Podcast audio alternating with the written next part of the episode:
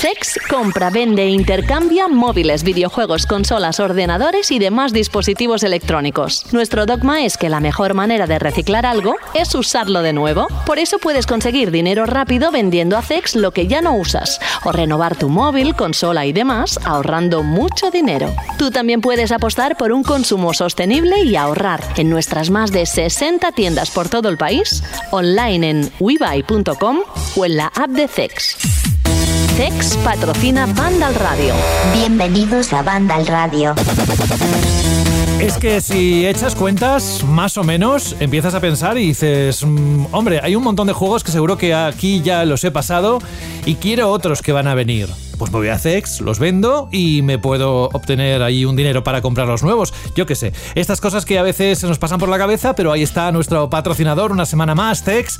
Y aquí estoy yo, saludos de José de la Fuente. Gracias por conectaros una semana más. Es un placer teneros al otro lado y espero que por mucho tiempo, sobre todo en una temporada en la que mm, se van a ir sucediendo grandes momentos. Hoy tenemos uno de esos y diréis, sí, claro, lo que dice siempre. Cada programa es un mundo, es especial. Es... No, no, es que hoy tenemos, como veis en la descripción, por fin el análisis de Resident Evil 4 Remake. Tenemos las impresiones de Dead Island 2, el análisis de Bayonetta Origins y hablaremos de Atlas Fallen. O sea que son todos juegos, ya lo dijo la semana pasada Jorge, al cual saludo ya que le estoy nombrando. Jorge Cano, muy buenas. Hola, buenas. Dijiste que iba a ser un programa con muchos juegos y pocas noticias y realmente es que noticias no hay ninguna, pero si quieres destacar algo que ha ocurrido en la actualidad en los últimos días, yo creo que este es un buen momento para hacerlo, ¿eh? Bueno, noticias hay. Siempre digo lo mismo, que hay un montón. Y, por ejemplo, estoy viendo la portada que tenemos hoy ha dicho PlayStation que no tienen recursos para crear un competidor de Call of Duty. Tela, ¿eh? Me hace, mucha gracia lo de PlayStation haciéndose como pobrecito yo que digo, pues si no tenéis recursos vosotros para crear un Call of Duty, no sé qué los tiene. Y nada, eh, ha dicho por aquí el presidente de la FIFA que el juego que van a hacer ellos de fútbol, que va a ser mejor que, ah, el de Electronic Arts. sí, sí. Que es bastante gracioso eso. Mucha suerte, amigo, en hacer un competidor del FIFA. Y Oye, Jorge, que... Espera, espera un mm. segundo, antes de entrar ahí, porque lo he leído y me ha dejado con la duda. Eh, ¿Tú crees que podría haber un megatón, una sorpresa? Y, que, por ejemplo, la FIFA se aliara con Konami para hacer el competidor de, del de Electronic Arts? Mm, bueno, podría ser, podría ser. Uy, no, a ver, te has pensado bastante, ¿eh? a ver, ¿quién va a hacer un juego de fútbol eh, ahora mismo en el mercado. Los, únicos que pueden hacer un juego de fútbol son Konami, realmente. Un juego de fútbol digno, un juego de fútbol eh, para estar a la altura no se puede hacer de repente sacártelo de la chistera ni en un año ni en dos. O sea, los juegos, un simulador de deportes tan complejo se tarda años y años y años en llegar a, a los niveles que ya ha llegado FIFA y el único que podría hacer sería coger Konami, coger su juego de fútbol y convertirlo en un FIFA, que sería súper gracioso. A mí me encantaría que, ocurriera eso. Creo que no va a ocurrir, evidentemente. Konami está otras cosas. Y, pero es la única, la única posibilidad que veo. A no ser que alguien en la sombra lleve trabajando en un juego de fútbol durante dos o tres años y nos sorprenda, yo que sé, por ejemplo, eh, ¿no? 2K que haya estado ahí trabajando durante mucho tiempo en un juego de fútbol y que ahora de repente vaya a ser ese nuevo FIFA.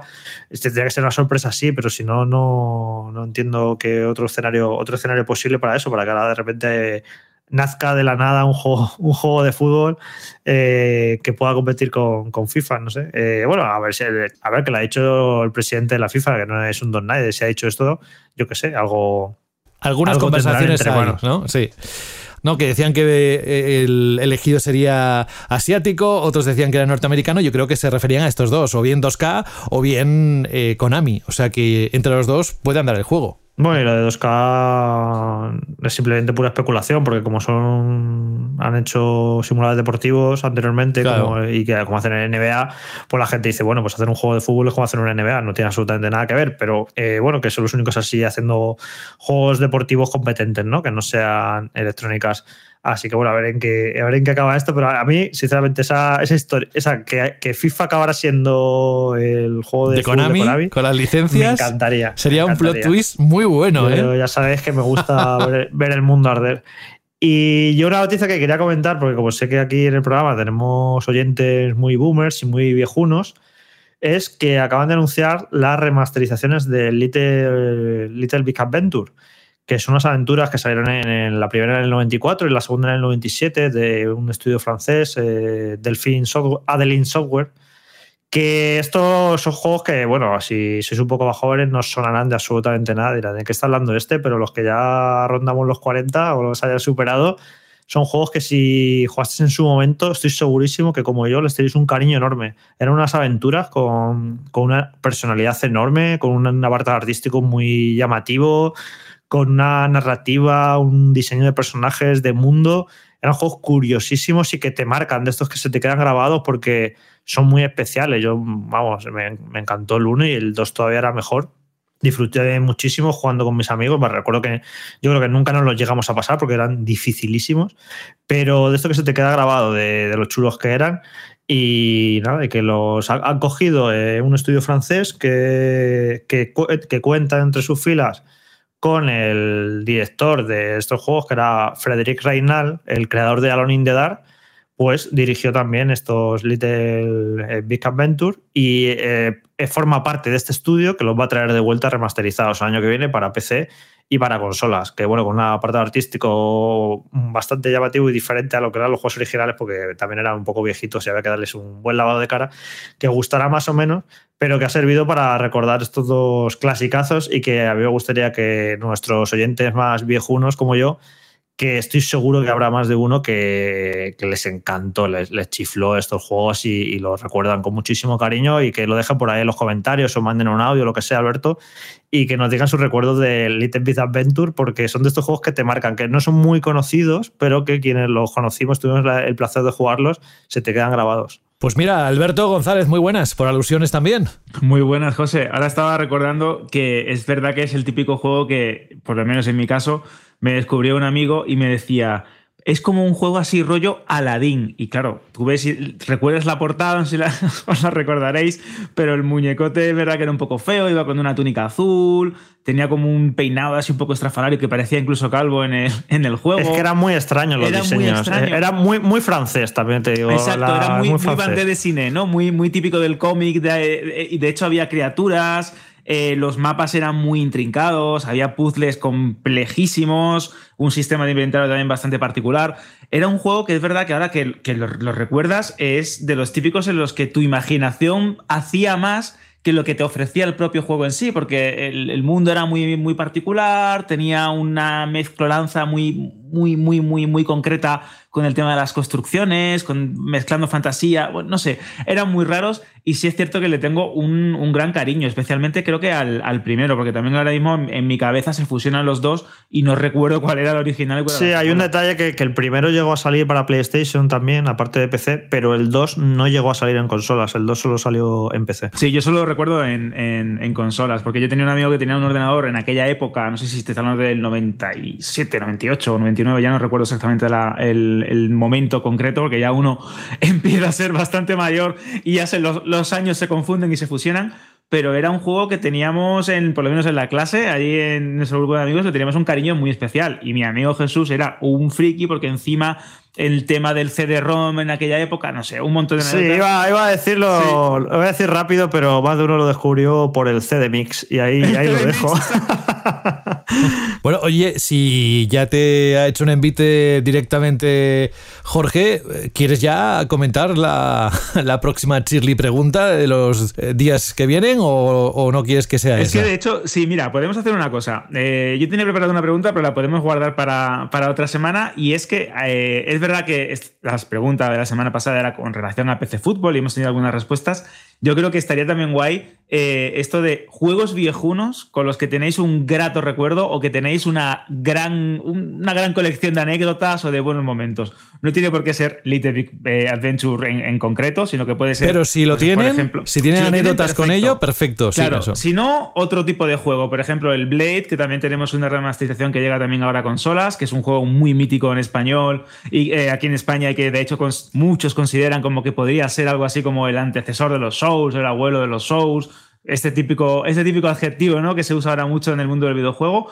Da igual, juegos clásicos, juegos viejunos, anécdotas que tengáis con títulos que os marcaron en vuestra infancia, en vuestra adolescencia y lo queréis eh, compartir en, en iBox, en Spotify, o perdón, en iBox, o si queréis con un mensaje de audio en radio.banda.net unos 20 o 30 segundos. Y de, y de hecho, que nos está comentando Carlos, que los juegos estos, Elite Dick Adventure, los originales están en GOG, por si los queréis disfrutar y queréis revivir en algún momento vuestros momentos más clásicos y en más Steam también, también está en creo que está guay.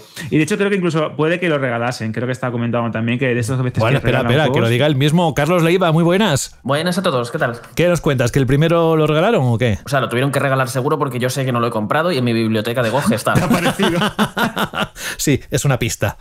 Muy bien. Oye, ¿cómo estás, Carlos? Bien, bien, aquí, pues como siempre, a tope con todo. Sí, sí, he visto la escaleta esta semana y digo, a ver, uno, dos y tres.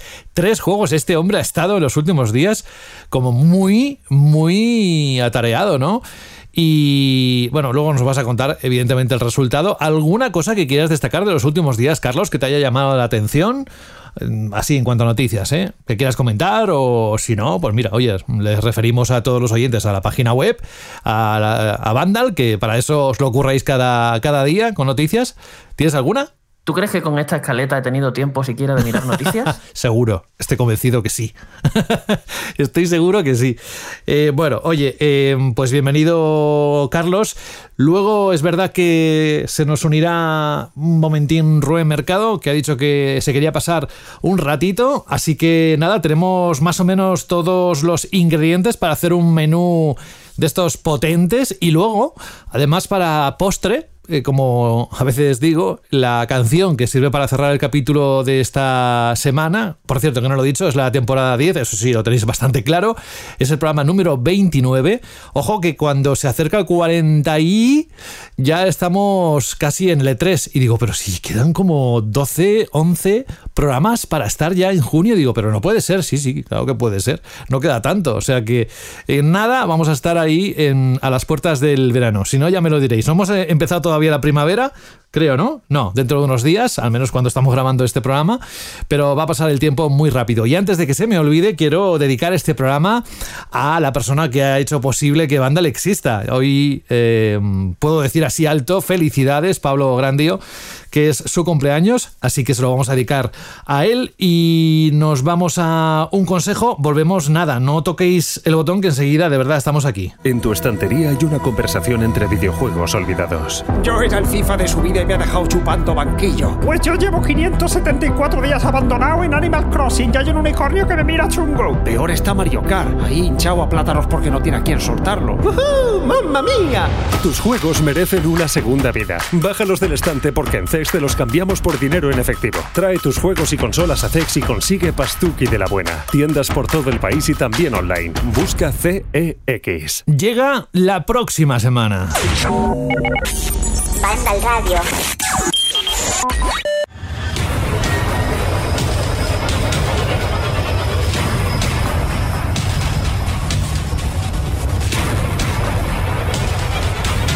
La demo está desde hace algunos días disponible, yo la he catado, aunque no la he acabado. Además, Carlos, porque precisamente pensé, a ver, si es que dentro de unos días, la próxima semana, voy a tener que repetirlo todo esto porque no me sirve de nada. Estoy hablando de la demo de Resident Evil 4, el juego que sale el 24 de marzo en nada y que por fin está aquí. Para muchos de nosotros estamos, vamos, eh, esperándolo como agua de mayo y hoy nos va a contar nuestro querido compañero Carlos Leiva que ha encontrado en el juego ya en la versión final, supongo, no sé si habrá un parche de primer día o que corrija algunas cosas. También te tengo que decir, Carlos, que como hemos podido probar la demo, alguna cosilla se ha podido eh, percibir. Por ejemplo, ha habido mucha polémica con el movimiento del personaje, que si es un poco tosco, que si bueno, cuéntanos un poco tus, tu análisis y a partir de ahí ya nos hacemos una idea más fidedigna, porque fíjate, eh, Carlos, ¿cuánto tarda un estudio más o menos en poner una demo? Por lo menos esta demo igual es de hace dos, tres meses o más, ¿no? Yo de movimiento no sé qué me estás hablando porque el personaje se, o sea, el personaje se mueve genial. ¿Ah, sí? Y, o sea, yo el personaje, el control, vamos, cero problemas en todo el juego y mira que el juego es frenético a rabiar, con enemigos por todas partes está bien ajustado, no sé, yo esta queja que me está contando. Pero esto lo has leído, si te parece tosco, ponte el original. No, no, pero ponte digo el original, que, ponlo al lado y dime si, si, es tosco o no, que justo me lo jugué eh, unos días antes de que, de que llegara. Que no podías, si apuntas no podías moverte, ¿no? ¿Era así? O sí, eso en el original. Y aparte era un ah. control mucho más tipo tanque, en el que tenías que ir girando sobre ti mismo para darte según qué vueltas. O sea, no tiene nada que ver. O sea, es un, juego, un control mucho más moderno, actual, muy en la línea hmm. de lo que han sido los últimos remakes. ¿Pero eres consciente de la polémica que ha habido en las redes sociales? No, me acabo de enterar. Yo, ¿Ah, paso de redes, pero, pero mucho. o sea, por favor, me, voy a contaminar yo con todo, todo, lo que hay ahí. Bueno, pues sí, eh, eso. Que fíjate que yo llegué a pensar que mi mando tenía drift porque se movía cuando yo no lo se lo pedía. Pero bueno, eh, eso es una demo. Vamos al juego final, que es el que tú has podido probar. Cuéntanos detalles importantes que tenemos que saber de este. Como sabes, Carlos, eh, esperadísimo juego, este remake? Pues a ver, lo primero es avisar de que Capcom se ha quedado con todos nosotros, ¿vale? Eh, por todos los materiales promocionales que iban soltando, las propias declaraciones de Capcom, lo que hemos podido ver en la demo, en los, gameplay, en los diferentes gameplays, todo parecía como un remake muy, muy, muy fiel al original, ¿no? Que lo seguía como a pie juntilla, metiendo muchos cambios, pequeñas novedades aquí y allá, pero más o menos siguiendo una estructura fiel y muy familiar para todo el mundo. Y lo cierto es que se trata de un remake que no teme en ningún momento desafiar lo que son las expectativas de los jugadores, independientemente de si ya lo hemos jugado al original o no. Y esto es algo que vais a ver justo, pero mm, vamos, al instante siguiente de, de donde acaba la demo. Y eh, el juego está todo el rato todo el rato metiendo un montón de cambios, de novedades, de llevándote a situaciones completamente nuevas, a zonas inéditas, nuevos enemigos. Es un auténtico festival, sobre todo que, eh, que esto empieza sobre todo en el, al llegar al castillo. No, no temáis, la historia es la misma del original, se ha ampliado, se ha mejorado. De hecho, ahora tanto Ashley como, como Luis son dos personajes que están mucho mejor desarrollados y que caen, incluso caen bien. A mí me han, gustado ambos, tienen un, poquito más de profundidad. También la trama de fondo con nuevos documentos, alguna cinemática y tal, también se, ha mejorado, pero vamos, sigue siendo una. Al, final sigue siendo una excusa para eh, ir de un lado a otro pegando tiros a dios y siniestro.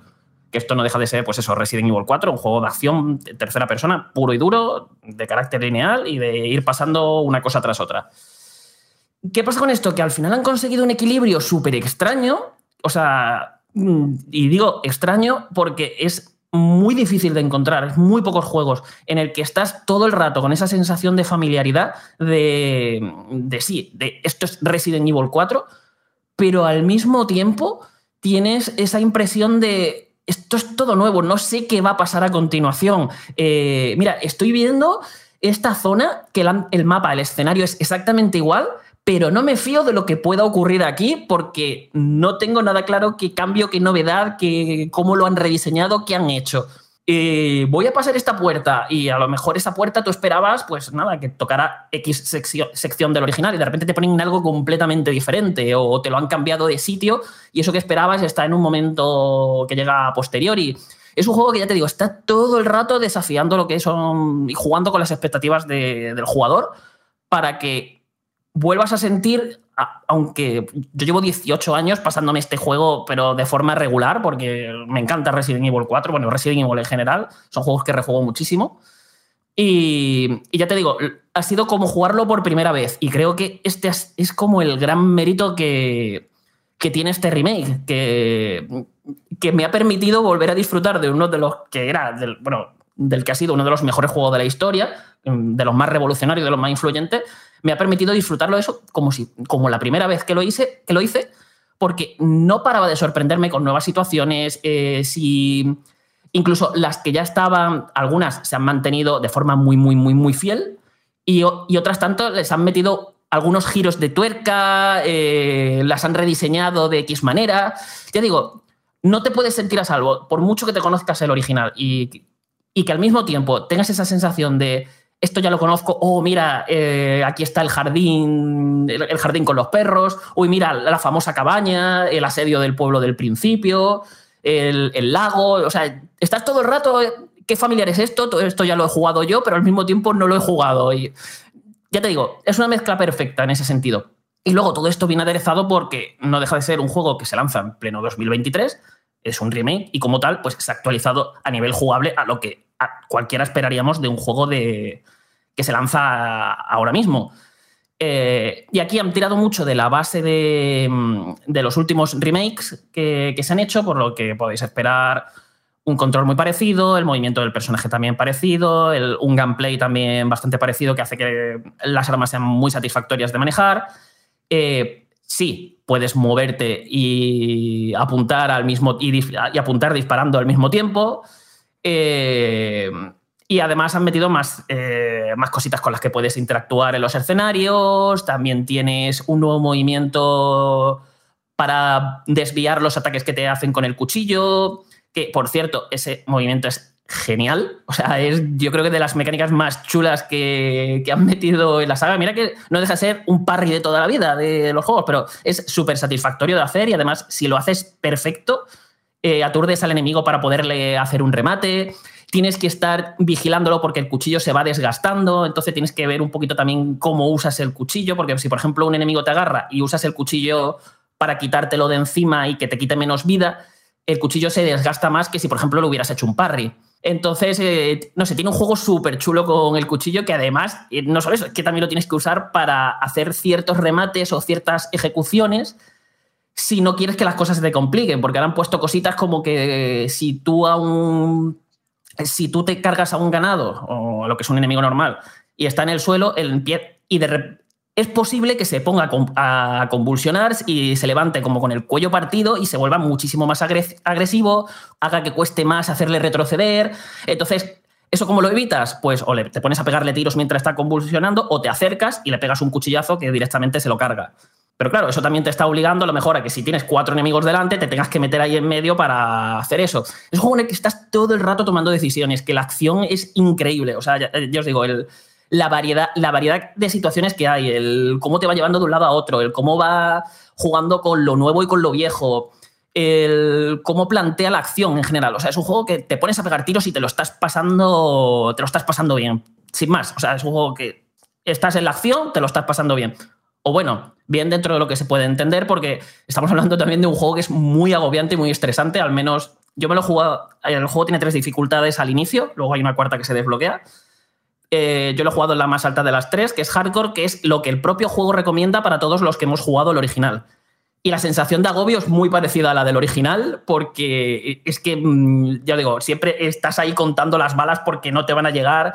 Eh, hay momentos que eso parece, un musou de la de enemigos que te salen, de cómo te agobian, de cómo te asedian, de cómo tienes que estar usando todo tu arsenal, eh, todas las herramientas que tienes a tu disposición.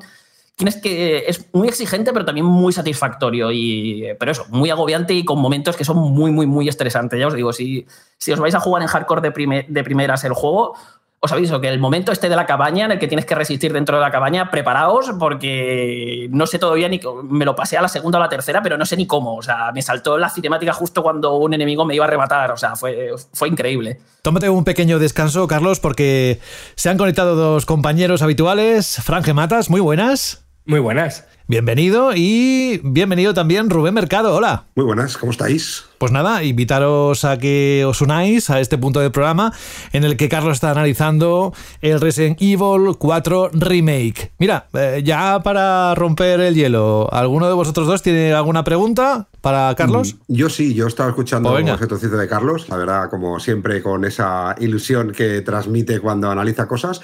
Pero yo aquí sí que tenía una pregunta muy clara. Él que se habrá dado no sé cuántas vueltas al Resident Evil 4 original y que ahora se habrá dado no sé cuántas vueltas a, este, a esta nueva edición. Eh, yo sí que quería tener claro qué es lo que para ti crees que ha evolucionado a mejor y qué es lo que ha evolucionado a peor en esta nueva revisión de ese gran juego. Pues a ver, te diría que lo mejor es la acción, así en general, lo que estoy comentando. O sea, es que es un juego increíble de jugar.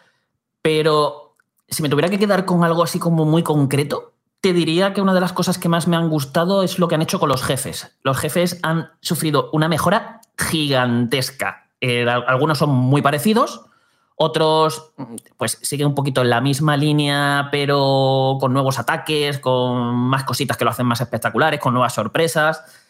Y luego hay otros que se han rediseñado por completo y que han mejorado, pero una barbaridad. Pero no os podéis hacer una idea. Eh, de hecho, uno de ellos en concreto, te diría que para mí, el jefe que más he disfrutado de toda la saga y que parece diseñado por Kojima para un Metal Gear Solid. O sea, vais a flipar con, ese jefe que os comento y luego otro que a lo mejor en el original era bastante malo, o sea, era un jefe tristísimo. Eh, lo que era el combate en sí, y aquí es un combate hiper intenso, muy sufrido. Ya os digo, es, es, algo que ha mejorado mucho. Quizá el que menos ha mejorado, curiosamente, es el, es el último de todos, que en el original ya me dejó bastante frío y aquí me ha vuelto a dejar muy frío. Pero los demás creo que, ha habido una buena mejora aquí y que vamos, de los, de los que más he disfrutado de la saga en general. Y luego, de, las, de lo que menos me ha gustado, te diría que es ese hecho de que se mezcle tanto lo nuevo con lo viejo, que funciona muy bien y además eh, permite sorprenderte todo el rato, es también que a veces se ha hecho a costa de eliminar cosas que sí estaban en el original.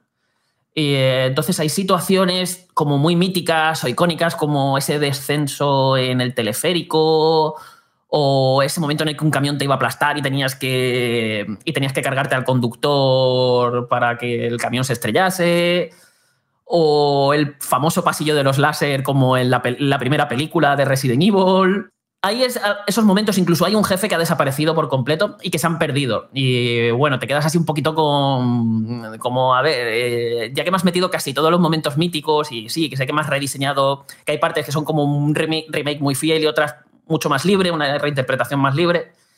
Eh, pero al final, tras tantos años, uno está muy hecho a esos momentos y los echa de menos, ¿no?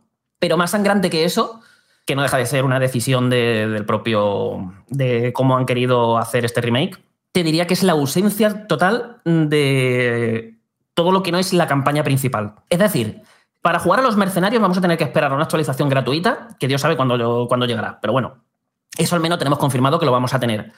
Pero más preocupante es que se ha eliminado por completo la, eh, campaña eh, extra de, de Eida que como muchos sabéis, fue no estaba en la original de GameCube, pero lo metieron con la versión de PlayStation 2. Y estaba muy chula, estaba muy bien, y aquí no la han metido, ha desaparecido por completo, o si está, es un desbloqueable hiper secreto que no tengo ni idea de cómo, de cómo se saca, pero no está ni, ni siquiera en la lista de trofeos en contra, he, he visto que esté. Así que parece que ha desaparecido. No sé si Capcom tiene pensado lanzarlo más adelante también con una actualización gratuita, de pago o pero es algo que se ha perdido.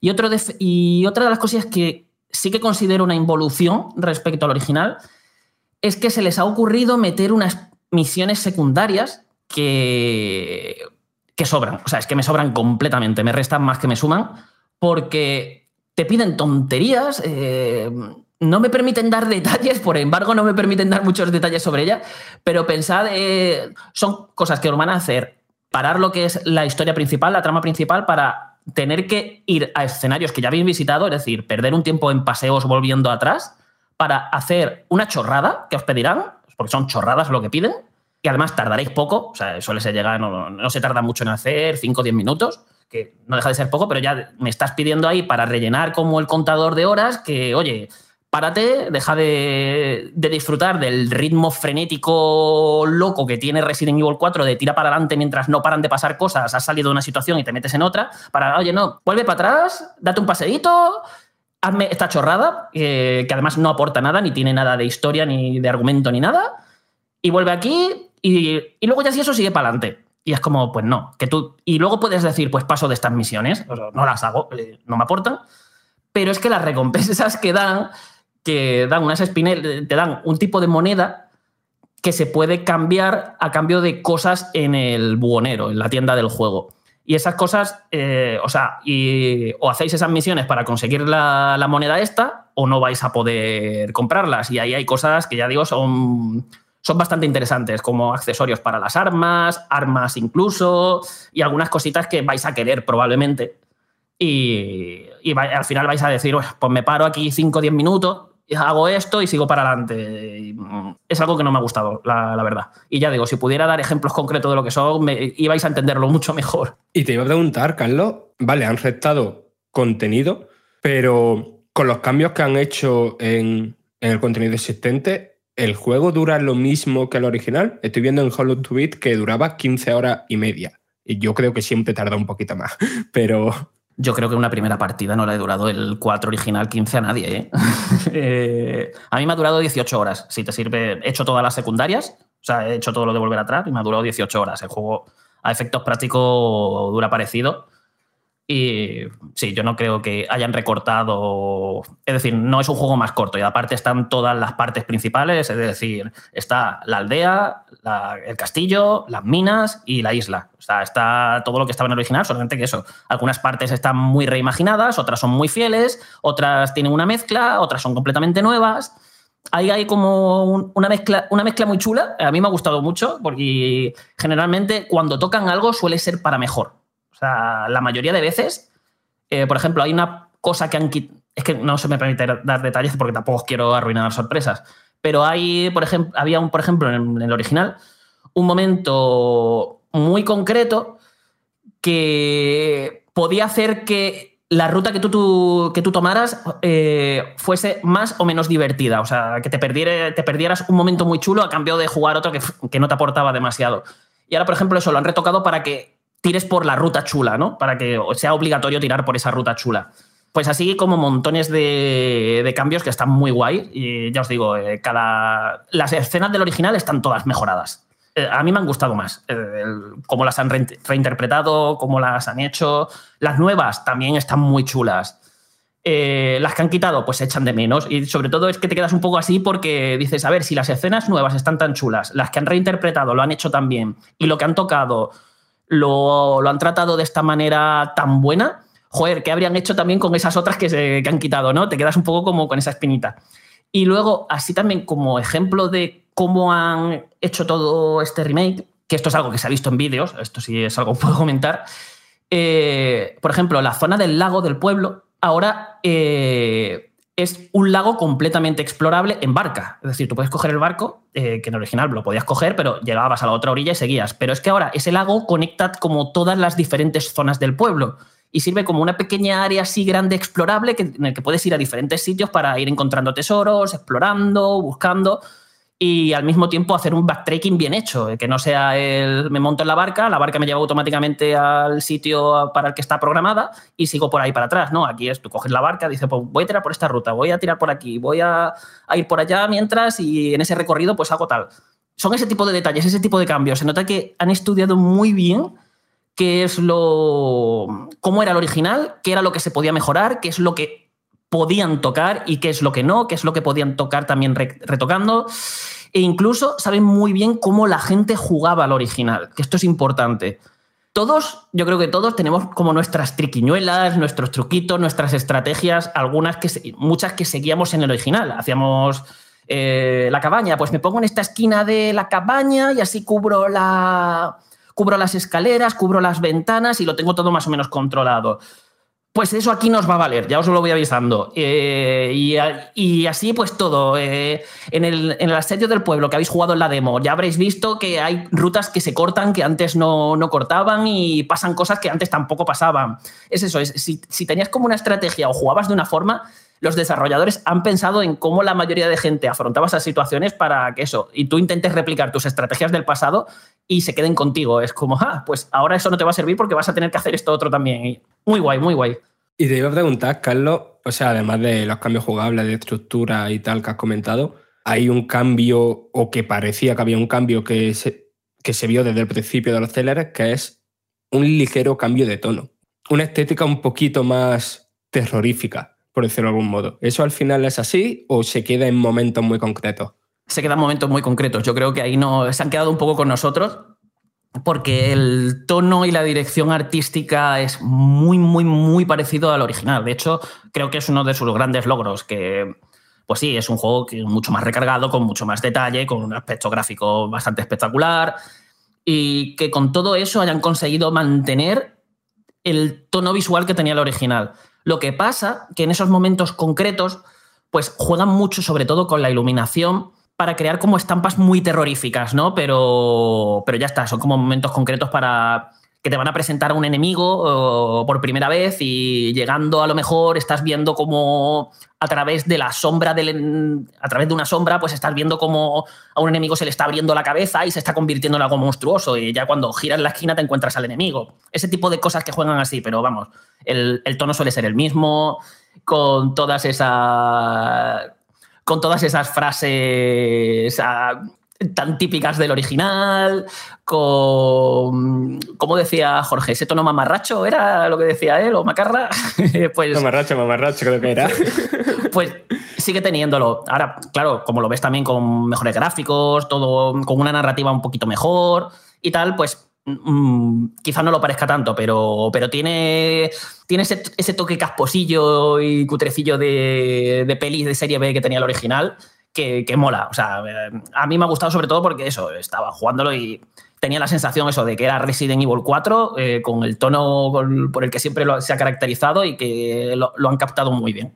Eh, Carlos, eh, una de las cosas que más se hablaron también, mm, positiva, negativamente, fue el doblaje, ¿no? En aquel Resident Evil 4. Eh, en este remake se, se, sigue esa línea de doblaje, se ha cambiado, se escucharon aquellas críticas o simplemente han querido ser fieles también y tenemos un doblaje tan característico como el que tuvimos en su primera versión. A ver, en el original directamente no llegó doblado al español. Lo que llegó en inglés con, con los enemigos que hablaban. El juego se desarrolla en España, pero ellos hablaban con idioma de eh, idioma con. Sí, a eso me refiero, idioma, acento mexicano, ¿no? Aquello que se con dijo, el, con, el, con, el, acento de. con el español de, de Latinoamérica, vaya. Aquí ahora tenemos un doblaje completo. O sea, tenemos un doblaje al español eh, pero en, todos los sentidos, es decir, todos los personajes, para todos los personajes y tal, que sigue muy la línea de las últimas entregas de Resident Evil. Es de una calidad parecido, eh, parecida a lo que hemos escuchado en los dos remakes anteriores o en, o en Resident Evil Village. Para mí es un doblaje correcto, cumple sin grandes alardes. O sea, no está mal. Y además, al menos incluso se han, se han preocupado de mantener a los actores de los personajes que ya habían salido en anteriores entregas. Pero eso es un doblaje correcto. Si lo queréis jugar con él, bien. El inglés, hay selector de idiomas, ¿vale? Esto es importante, pues si lo queréis jugar en inglés, con subtítulos, lo, lo vais a poder jugar. El inglés a mí sí me ha gustado mucho, es bastante bueno y además juega mucho con el tema de, personajes ingleses, a veces soltando frases en español o personajes en español, españoles soltando frases en inglés y demás. Eh, aunque tiene una cutrez muy grande en la intro, pero muy, muy, muy grande. Y es que, si os acordáis, en la intro del juego original, que igual, igual aquí, Leon va en un coche con dos policías de aquí de España. Y si lo, eh, la versión original inglesa, eh, los policías, pues eso, hablan con lío, con su voz en inglés y tal, pero cuando hablan entre ellos o cuando hablan entre ellos hablan en español. Y cuando hablan entre ellos cambian las voces y ponen las del doblaje español. Entonces le cambian las voces por completo, queda, queda espantoso. No sé, solamente he visto eso en la intro, que el juego me lo he pasado dos veces con cada uno de los dos doblajes, y, ya digo, queda espantoso. Quitando eso, ¿Cómo suenan los nuevos ganados, los nuevos enemigos? Pues suenan ahora con, esta vez sí, hablan español, español de España y creo que lo han hecho genial, que ha quedado genial. Yo era lo que más temía porque al final es como un doblaje muy mítico escuchar a los enemigos del original, que los tenemos todo interiorizado, las frases que soltaban, el cómo las, cómo las decían.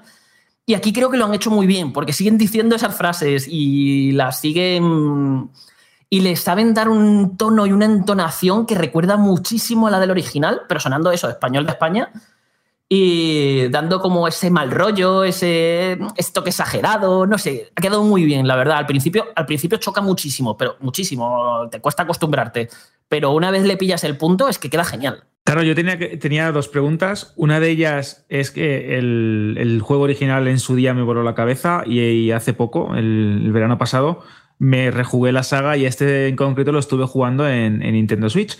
Y seguía siendo para mí un juego tan actual, tan importante y tan interesante y particular también, ¿no? Porque te pones a pensar qué llegó a suponer en su día este título para la industria, cómo revolucionó los shooters en tercera persona, cómo mm, reimaginó la saga. Y la verdad es que eh, con, perspectiva llega incluso a impresionar más y daba incluso bastante vértigo, ¿no? Por cómo la saga fue derivando hacia una cosa completamente distinta de las tres o cuatro primeras entregas y contamos también con, con Code Verónica. Pero si tuvieses que quedarte con uno de los dos, con este remake o con el original, ¿cuál crees que sigue teniendo una predominancia o tiene un lugar especial en tu corazón? Y la segunda pregunta es, ¿cómo se ve? ¿Cómo se ve a nivel técnico? ¿Es un juego impactante o no termina de ser tan brillante como podría haber sido? A ver, es que el original, eh, el impacto que, eso tuvo, eh, eh, esto no lo puede replicar. Es decir, no puede estamos hablando de un juego, como bien has dicho, que cambió, o sea, es que no solo revolucionó su propia saga, que ya tiene mérito hacer algo así y hacerlo también, sino que estamos hablando de un juego que cambió la industria para siempre, que los videojuegos que jugamos hoy en día siguen bebiendo de los pilares y las bases que instauró ese juego. Y eso es algo que, no se puede replicar. O sea, es que no, no, se puede. Este juego puede ser más divertido, puede ser, eh, sobre todo ahora, porque es mucho más actual, eh, tiene mejor medido el ritmo, han podido aprender del original para mejorar, para mejorar cosas. Y es una experiencia increíble. O sea, yo esto os lo digo. Si, si algo se os. Un titular que os puede quedar para este análisis, o de lo que es mi impresión y mi opinión de este juego, es que es una de las mejores aventuras de acción y de las más tensas y con mejor ritmo que se han hecho en los últimos años. O sea, en este sentido es un juego, ya digo, sobresaliente. Es, me lo he pasado bomba con él. Y, pienso seguir dándole caña porque encima es rejugable. Pero es que lo del original no. O sea, es que fue otro mundo. O sea, es que ese juego me voló la cabeza a un nivel que, que, que si no lo jugasteis en. Si, no, si alguien de los que nos está escuchando no jugó este juego en 2005, no va a entender por qué o sea, creo que es imposible explicarle o que entienda por qué el juego eh, marcó de esa manera. O sea, para mí es de esos juegos que me marcaron como lo hizo la primera vez que jugué en un juego en, 3D tan bien hecho como Super Mario 64, la primera vez que jugué Ocarina of Time. Es ese tipo de impacto de revoluciones que se tienen que haber vivido en su momento y que este juego lo tuvo y vamos. Eh, eh, es que no deja de ser un remake de ese juego, así que es imposible que, que, haga historia de esa manera y que se haya ganado en mi corazón el, mismo hueco, ¿no? Pero aún así es un juego que ya os digo, es disfrutado como un enano, que creo que hace justicia al original. O sea, tenía la difícil labor de eso, de hacer un remake de un juego tan, tan, tan, tan importante que ahí ya no solo te estás enfrentando a lo que es su legado original, sino a la propia nostalgia de nosotros, los propios jugadores, de esos recuerdos tan magnificados por la nostalgia que muchos tenemos de él. Y, aún así ha estado a la altura. Ha conseguido que, eso, que el juego me lo, me lo, pase genial de principio a fin y que me haya parecido de, las mejores aventuras de acción de los últimos años.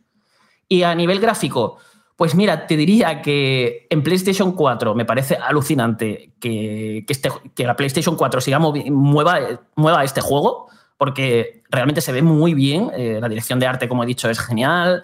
Muy buenos modelados, buenas animaciones, eh, escenarios con muchos detalles y tal pero viéndolo como un juego de Play 5 dices, sí, pero no tanto. O sea, es como, se ve muy bien, pero Play 5 se nota que, o sea, que, este juego también tenía que salir en Play 4, ¿no? Como que no es exclusivo de la nueva generación, pero aún así se ve, se ve muy bien.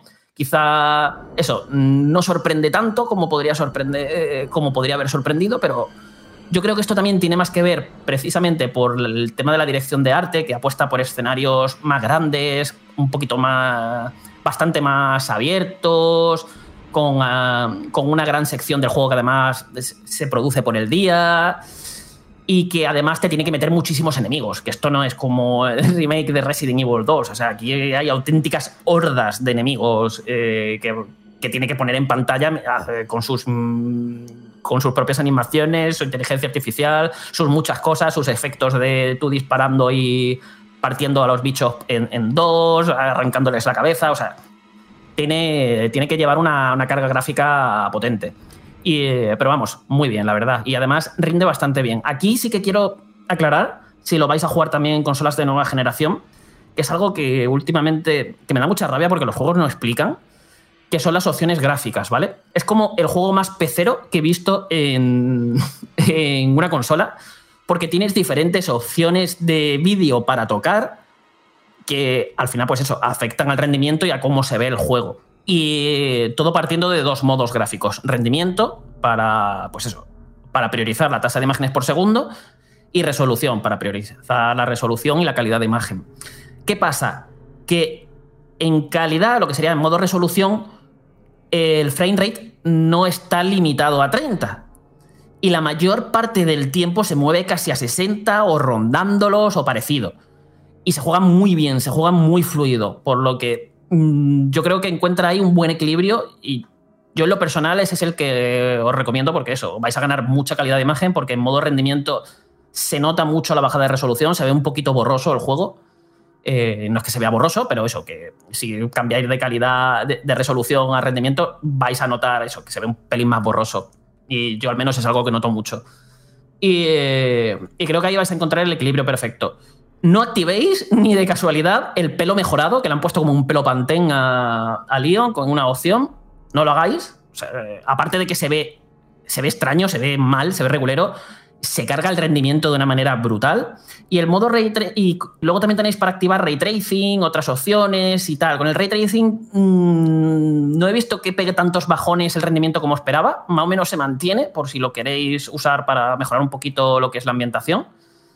Y el resto de opciones os recomiendo no tocar demasiado. Pero más o menos eso, para que lo tengáis así en cuenta de qué es lo que os vais a encontrar con estas opciones, porque claro, tú te ves rendimiento y resolución y lo primero que la mayoría de gente va a pensar es, pues me lo pongo en rendimiento si quiero jugar a 60 porque en resolución va a estar a 30. Y no, en resolución también vais a poder jugar quizá no a 60 y no 60 estables, estables, pero vais a poder jugar 55, 50, casi 60 en algunos momentos va a estar por ahí. Bueno, pues llegado a este punto, creo que lo más inteligente que podemos hacer aquí, porque llevas más de media hora hablando de este juego, es ponerle punto y final, pero ¿Qué sería un análisis en audio? Cuando además antes Rubén te preguntaba por las voces características, si no pudiéramos recordar una frase mítica como esta. ¡Detrás de ti, imbécil! ¿Eh? Que yo no lo jugué, pero que lo he escuchado muchas veces a lo largo de los últimos años. Carlos, no sé si quieres añadir algo más como colofón. El análisis estará disponible en los próximos días a través de la página web de Vandal, con su videoanálisis, supongo, y con todos los elementos que hacen Vandal ser precisamente eso, Vandal, inigualable. Así que, Carlos, tú dirás. Pues mira, sí, eh, comentar que la banda sonora se ha rehecho, eh, es una nueva banda sonora y aunque mantiene temas del original e incluso le gusta mucho imitar o emular más o menos el tono que tenía la banda son la música del juego original, que por si no la recordáis o no lo jugasteis, era una música que que se basaba mucho como en ruidos, ¿no? Era, era muy ambiental, pero de ese tipo, como de dar mal rollo a través de ruidos y sonidos chocando y extraños. Y aquí se le ha dado un toque más melódico, con momentos con orquestas y coros, que creo que quedan muy bien con las partes en las que los meten y que además suenan a Resident Evil. Es decir, muchas de las canciones que van a escuchar es puro Resident Evil, eh, como suena y a mí me ha gustado más. O sea, entiendo que haya gente a la que no mm, prefiera el estilo del original, por eso, ser más ambiental, ser más como más, más machacona. Por ese tono, son estilos diferentes, pero a mí me ha gustado muchísimo. Creo que es una banda sonora genial, con una calidad fantástica. Y sobre todo me ha impresionado lo bien utilizada que está. Que tiene un. O sea, se comporta de manera dinámica, pero es el cómo la usan, el cómo va cambiando de intensidad, el cómo suena lo que tiene que sonar en los momentos justo y en el momento preciso. Es una auténtica pasada el diseño de sonido del juego en líneas generales, pero sobre todo me ha, sorprendido mucho por lo bien utilizada que está la música. Muy bien, Carlos, pues gracias por todos los detalles que nos has compartido sobre este lanzamiento que tiene nada, eh, días. Me confirman por línea interna que el análisis ya estará disponible dentro de nada, de poquitos minutos. Así que cuando estés escuchando este programa, este capítulo, seguro que podéis ir a la página web y lo encontraréis seguramente en portada. Nosotros ahora vamos a otro juego, pero antes vamos a hablar, por ejemplo, de móviles. En lo profundo de tu cajón se escucha la voz de un triste móvil muerto de asco. ¿Qué será de mí ahora que nadie me quiere? Antes hacía fotos, veía TikToks, enviaba WhatsApps a lo loco. Aún tengo ganas de vivir. Sácame del cajón y llévame a Zex. Ese móvil merece una segunda vida. Llévalo a tu tienda Zex más cercana y te daremos el mejor precio por él. En tu cajón no vale nada, pero en CEX te lo cambiamos por dinero en efectivo. Trae tu móvil a CEX y consigue Pastuki de la buena. Tiendas por todo el país y también online. Busca CEX. Y en abril, aparte de Aguas Mil, también viene esto.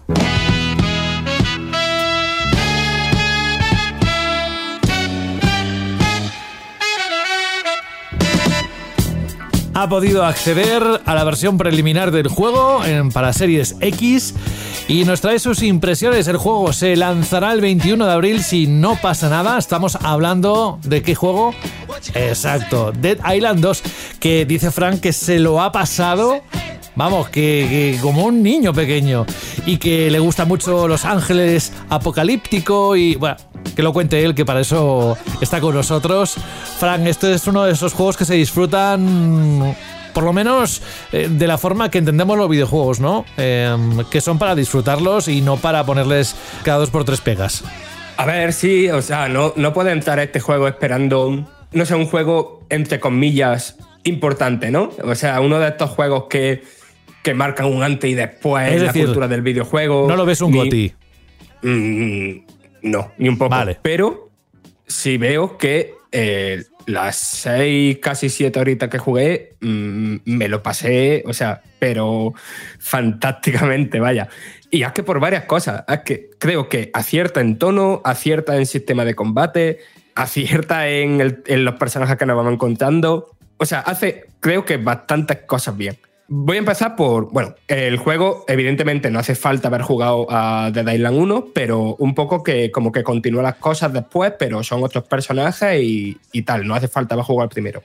Y la cosa es que tú aquí de, primera eliges entre seis protagonistas. Eh, elegir entre uno u otro a nivel de la historia no importa demasiado, más allá de alguna frase, de cómo reaccionan algunos personajes ante ti y tal. Pero nada, eso, que el juego vaya a ser diferente. Pero en lo que sí importa mucho es en las habilidades de, y las características de cada uno de, esos seis personajes.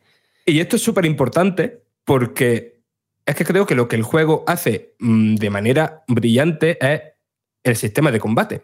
Lo que tiene es que es muy, muy, muy sistémico. Y con sistémico me refiero a lo típico de hay un charco de agua, le doy con un cuchillo electrificado y claro, todo el charco pues, se electrifica y si hay zombies cerca se electrocutan. Ese tipo de cosas que a mí mm, me flipan en, cualquier juego, aquí lo han hecho muy, muy, muy, muy bien. El sistema de combate, como digo, es está muy centrado en, el cuerpo a cuerpo, ¿no? En armas de todo tipo, muy locas, que podemos mejorar y personalizar. También hay armas a distancia, pero por lo que he visto son, son escasas. Aunque es cierto que a lo mejor no es el combate más ágil, que mejor se sienta los mandos de, lo que hemos visto. Es muy, muy, muy divertido. Es mm, evidentemente una mejora clarísima sobre lo que había en el primer Dead Island. Y claro, es que el tema es que hay muchos mm, movimientos de esquiva, bloqueo, que si lo hacen en el momento justo afectan al enemigo de una manera u otra y que requiere jugar muy bien con el posicionamiento en cuanto hay más de tres o cuatro zombies porque se pueden poner las cosas, no es, no un juego difícil, pero se pueden poner las cosas bastante tensas. Y entonces, como, como decía, yo creo que eh, por lo que brilla este sistema de combate es, por un lado, lo que he dicho de, de la reactividad, ¿no? De que todos los escenarios, todos los niveles están llenos de un mogollón de cosas interactivas. Ya puede ser un charquito, como he dicho antes, para lo de, para lo de la electricidad. Ya puede ser que nos encontremos un barril de gasolina que podemos lanzar a los, a los enemigos y dispararle ya puede ser manivelas, ¿no? Que si activas, pues sale veneno de una zona y lo quita de otra. Eh, pueden ser mm, piscinas repletas de, un jugo tóxico y que puedes tirar a lo mejor ahí una granada para que acudan los zombies y mientras van hacia ti se vayan deshaciendo. Ya puede ser como un nivel que, que me flipó directamente, que era en unos estudios de cine. Y claro, estaba lleno de cosas interactivas, de que si de focos que estaban mal puestos, de que mm, de fuegos artificiales, de un mogollón de cosas que si tenías buen timing, pues podías usar para quitarte de encima bastante enemigos y que era bastante divertido. Y por otro lado, el combate me parece muy guay por un sistema de cartas. A ver, con me imagino ya mucha gente que ha oído lo de cartas y se ha llevado las manos a la cabeza, pero a ver, las cartas aquí son simplemente una manera de representar las habilidades. Y lo guay es que las puedes ir cambiando al vuelo. Eh, cada personaje es cierto que tiene algunas cartas exclusivas y que, como ya he dicho antes, tiene alguna, algunos atributos únicos, pero el sistema, y eso que solo que he jugado muy poquito, que en 6-7 horas no te da tiempo a desbloquear mucho, pero ya se ve que se pueden hacer builds y cambiarla nada más entrando al menú en cualquier momento. Y eso tiene muchas, muchas, muchas posibilidades y que las tendría más todavía, eh, evidentemente, en el cooperativo para, para tres jugadores, que eso no lo pudimos probar. Eso por ahí, por, lo del combate, que como digo, muy guay. Quizá el, único fallito así que he visto es que, aunque hay mucha variedad de enemigos, se abusa mucho de uno Capcom precisamente una, una esponja de golpes, pero, pero creo que el juego, al menos en esta primera hora, va bien en camino en ese sentido. Y la otra cosa que me gusta mucho, como decía, es el tono. Porque eh, el tono del juego tiene un rollito Zombieland, pero todavía más sarcástico, ¿no? Que eh, el juego se centra en Los Ángeles, pero sobre todo en la zona de Los Ángeles rica. Y entonces, pues, tú estás mm, todo el rato explorando mansiones de, de pijos que se han muerto y con una narrativa ambiental de lo que le ha pasado y tal, o te encuentras con supervivientes que, que, te echas reír, que no sé, un, una estrella de rock súper pasada de vuelta que, que, lleva desde que empezó el apocalipsis zombie mm, metiéndose de todo y te lo, y te lo encuentras y que te, que te pregunta que si tienes pizza, tal, no sé qué. O sea, se dan situaciones muy, muy, muy graciosas. Fran, estás comentando que el juego tiene unos diseños de escenarios muy buenos, con un montón de objetos interactivos, con narrativa ambiental pero creo que no es de mundo abierto, ¿no? Sino como que son zonas individuales. Explica un poco cómo funciona esto y cuéntanos un poquito qué has visto o cuáles son las que nos podemos encontrar en el juego. Vale, eh, no es un mundo abierto y creo que es todo, todo un acierto. ¿Por qué? Porque cada zona está repleta de detalles. Es que cuando veáis cómo han recreado cada mansión de esas que he comentado, o lo de los estudios de cine, o las calles, es que creo que os va a sorprender bastante. Porque claro, al separar los niveles por zonas, eh, permiten recrear cada una de ellas de manera mm, como más, más dedicada. Y eso no quiere decir que cada zona sea pequeña, que no es un nivel lineal. Tiene por un lado, mm, yo lo que he visto, en las zonas de empiezas por Bel después tienes Beverly Hills, después la, un, complejo hotelero enorme, después lo que he comentado en los estudios de cine. O sea, no son niveles que, que eso, que, que sean un, pasillo, que son zonas muy amplias, que tienen muchos caminos secundarios, misiones secundarias, que están, algunas están diseñadas con, con mucha verticalidad, como has dicho, con muchas cosas interactivas, y, y, que sí, que no es un mundo abierto, pero creo que para bien, a que casi se puede interpretar cada zona como un mini mundo abierto. Fran, una cosita que yo también quería preguntarte. El primer de Thailand fue un poco como algo aire fresco, innovador, arriesgado y supongo que gran parte de eso tuvo la culpa de que fuera un buen éxito en venta. Además, yo lo pude disfrutar como distribuidor del juego en aquella época y, nos sorprendió incluso a los propios trabajadores de Proin, que era quien distribuíamos el juego en aquel momento. Claro, eso ha pasado mucho tiempo y después de los retrasos, las esperas y todo esto, ¿Crees que ha sido más conservador que innovador o podemos encontrar después de todo este tiempo que realmente han innovado en algo dentro que ya no puede ser tanta sorpresa como el primero con tanto juego de zombies? ¿O crees que, bueno, que ha aprovechado las buenas cosas del anterior y lo ha pasado por el filtro de la nueva generación y con eso se han contentado y punto? A ver, no es un juego innovador eh, lo más mínimo, pero tampoco es necesariamente continuista, ¿vale? Está un proyecto que Mm, ha tenido muchos reinicios y que en 2018 un estudio nuevo empezó a hacerlo eh, de cero, ¿vale? Eh, sin utilizar el, lo que creo que Jorge lo pudo jugar en, una Gamescom de 2014. este juego no tiene nada de eso. Pero donde yo creo que sí se ha notado el que ha pasado el tiempo, es que, como digo, han puesto bastante esfuerzo en, en el diseño de niveles y en que, eh, y, en que el combate se, aproveche de ello. Y vale, que eso no es algo 100% innovador, eh, ni mucho menos, pero es algo que muy pocos videojuegos hacen en la escala que, han hecho aquí. Y después, por cierto, has comentado también lo de la nueva generación. El juego es intergeneracional. Eh, eso no quiere decir que se, que se vea mal. Tenéis, cuando estéis escuchando esto, bueno, no, es que claro, ya se ha publicado. Tenéis un vídeo en, en el canal de YouTube de Vandal, que no esto no es mm, un juego Next pero que se ve mm, muy, muy bien. Y la otra pregunta, de sangre, ¿cómo está el tema? Porque una de las cosas que tuvo el primero era ese contenido gore. Eh, supongo que también han cambiado las cosas. Y no sé si también los filtros sociales que estamos teniendo hace que se, se haya suavizado un poco o se ha hecho más romántico o en cambio seguimos Ni de coña. esos momentos. Ni de coña, Rubén. Esto es lo más loco en ese sentido que he visto en mi vida. Y no loco a nivel desagradable. Bueno, entiendo que a lo mejor a alguna persona pues, sí le puede desagradar un poco, pero es tan, tan, tan, tan exagerado que es humorístico, que es gracioso. O sea, eh, han hecho un sistema de física procedimental que afecta de manera distinta a cada tipo de zombie con distintos tipos de daños elementales. Básicamente, que las deformaciones es que son increíbles. Eh, te, te estoy hablando de darle un puñetazo a un zombie en la cara y que, y que se la atraviesa y que veas cómo se la atraviesa, de que le estés dando palos y que, y que veas cómo se le vaya cayendo la mandíbula, de que le haga una ejecución cuando come el zombie de rodilla y le des con un martillo y los globos oculares se le salgan como si fueran tapones de champán, eh, de que le eche ácido, ¿sabes? Y que cuando te agarre te quedes con sus brazos en, la, en las manos. Es tan exagerado que, que como digo, que es, es cómico, es de película de de serie Z, pero es que está muy, muy, muy, muy bien hecho. Pues menos mal que no es tan desagradable. Te has sentido romántico en ese momento, ¿eh? Madre mía, lo has dicho. Y eso de las cuencas de los ojos, como, como tapones de champán, me ha flipado. Vamos. Pero es que tiene todo como un tono graciosete.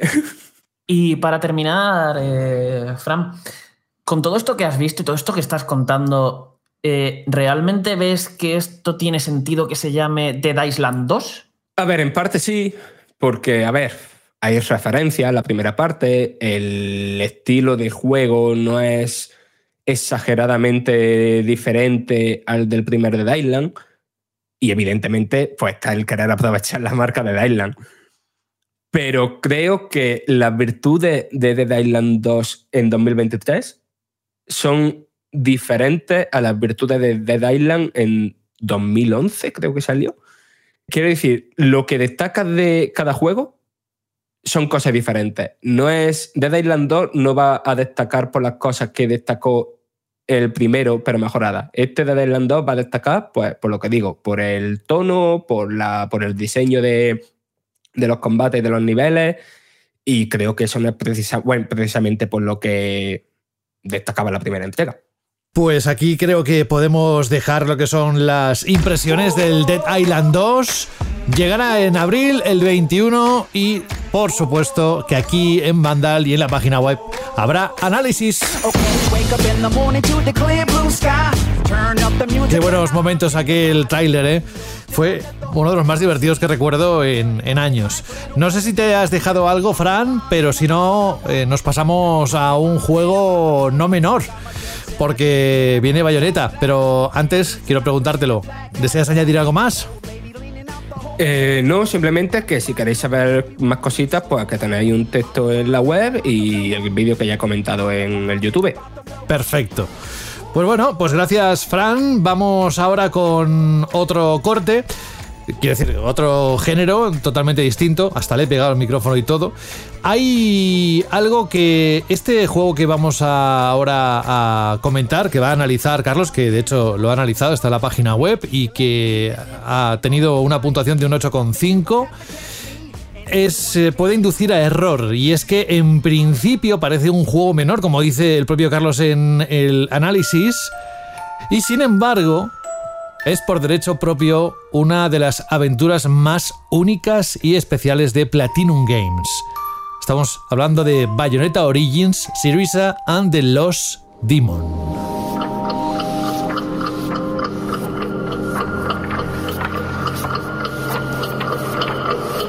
Es, Carlos, ante todo, hay que decir que es un spin-off que es una precuela que está muy bien diseñada y que tiene un montón de buenas ideas y que por lo que he visto a través del texto a ti te ha dejado muy buen sabor de boca. Pues la verdad es que sí, y era un juego del que mm, realmente cuando lo anunciaron y lo estuvieron enseñando yo no sabía qué pensar. De hecho era de estos que veía y decía, mira, pues sí, parece entretenido, pero también me da como un poquito de pereza, no sé, no es esto lo que busco yo en algo de la marca Bayonetta. Eh, no sé, creo que, que hice muy mal y creo que es algo que le está pasando a mucha gente también de como que se juzgó el juego por la portada un poco, ¿no? Por el envoltorio. Y cuando el envoltorio precisamente es de lo mejor que tiene el juego. O sea, es una preciosidad de juego a nivel artístico, los escenarios que tiene, todo está hecho como si fuese ilustraciones de un cuento de hadas. Y creedme, es un juego precioso, es bonito a rabiar. Eh, y es algo que en trailers y tal no luce. Cuando lo veáis, veáis en vuestra Switch, o sea, eh, ya os digo, es un juego que a mí a mí por los ojos, por su dirección de arte, me ha enamorado completamente. Pero es que luego, como juego. El juego como tal está muy bien. O sea, es sorprendentemente bueno. Y, a ver, como bien has dicho, esto es una precuela de todos los eh, de lo que es la trilogía principal. Se desarrolla muchísimo antes, cuando Bayonetta era una niña, cuando estaba entrenándose para ser bruja y cuando todavía no sabía controlar sus poderes, ni invocar demonios, ni, ni nada. O sea, era bastante torpecilla. Y, de hecho, incluso su propia personalidad, vas viendo cómo se va forjando, que al principio es súper insegura, que siempre ha tenido esa voluntad inquebrantable tan característica de, Bayonetta, pero eso a la vez muy insegura, muy miedosa, eh, tiende a llorar a la mínima. Y el juego cuenta la historia de cómo ella se, por motivos que no voy a, desvelar, se interna en el bosque de Avalon, un bosque así encantado, repleto de, de hadas. Y cuando se, se mete allí, pues eh, se encuentra con que eso está lleno de peligros y que no puede, que no puede salir, que eso es un laberinto increíble, que sí, muy fácil entrar, pero ahora sal de allí si, si eres capaz. Y en una de estas, pues acaba haciendo como su primera invocación de un demonio. Invoca un demonio que se llama Cheshire, que posee a su peluche, al peluche que ella tiene. Y a partir de ahí, pues empieza una aventurita en la que, vas, en, en la que tienes que controlar a los dos personajes a la vez. A Bayonetta, a Cereza por un lado y a, y a por otro. Con, con, un sistema de control que me ha recordado mucho a, a este juego, a Brothers Tales of Two Sons.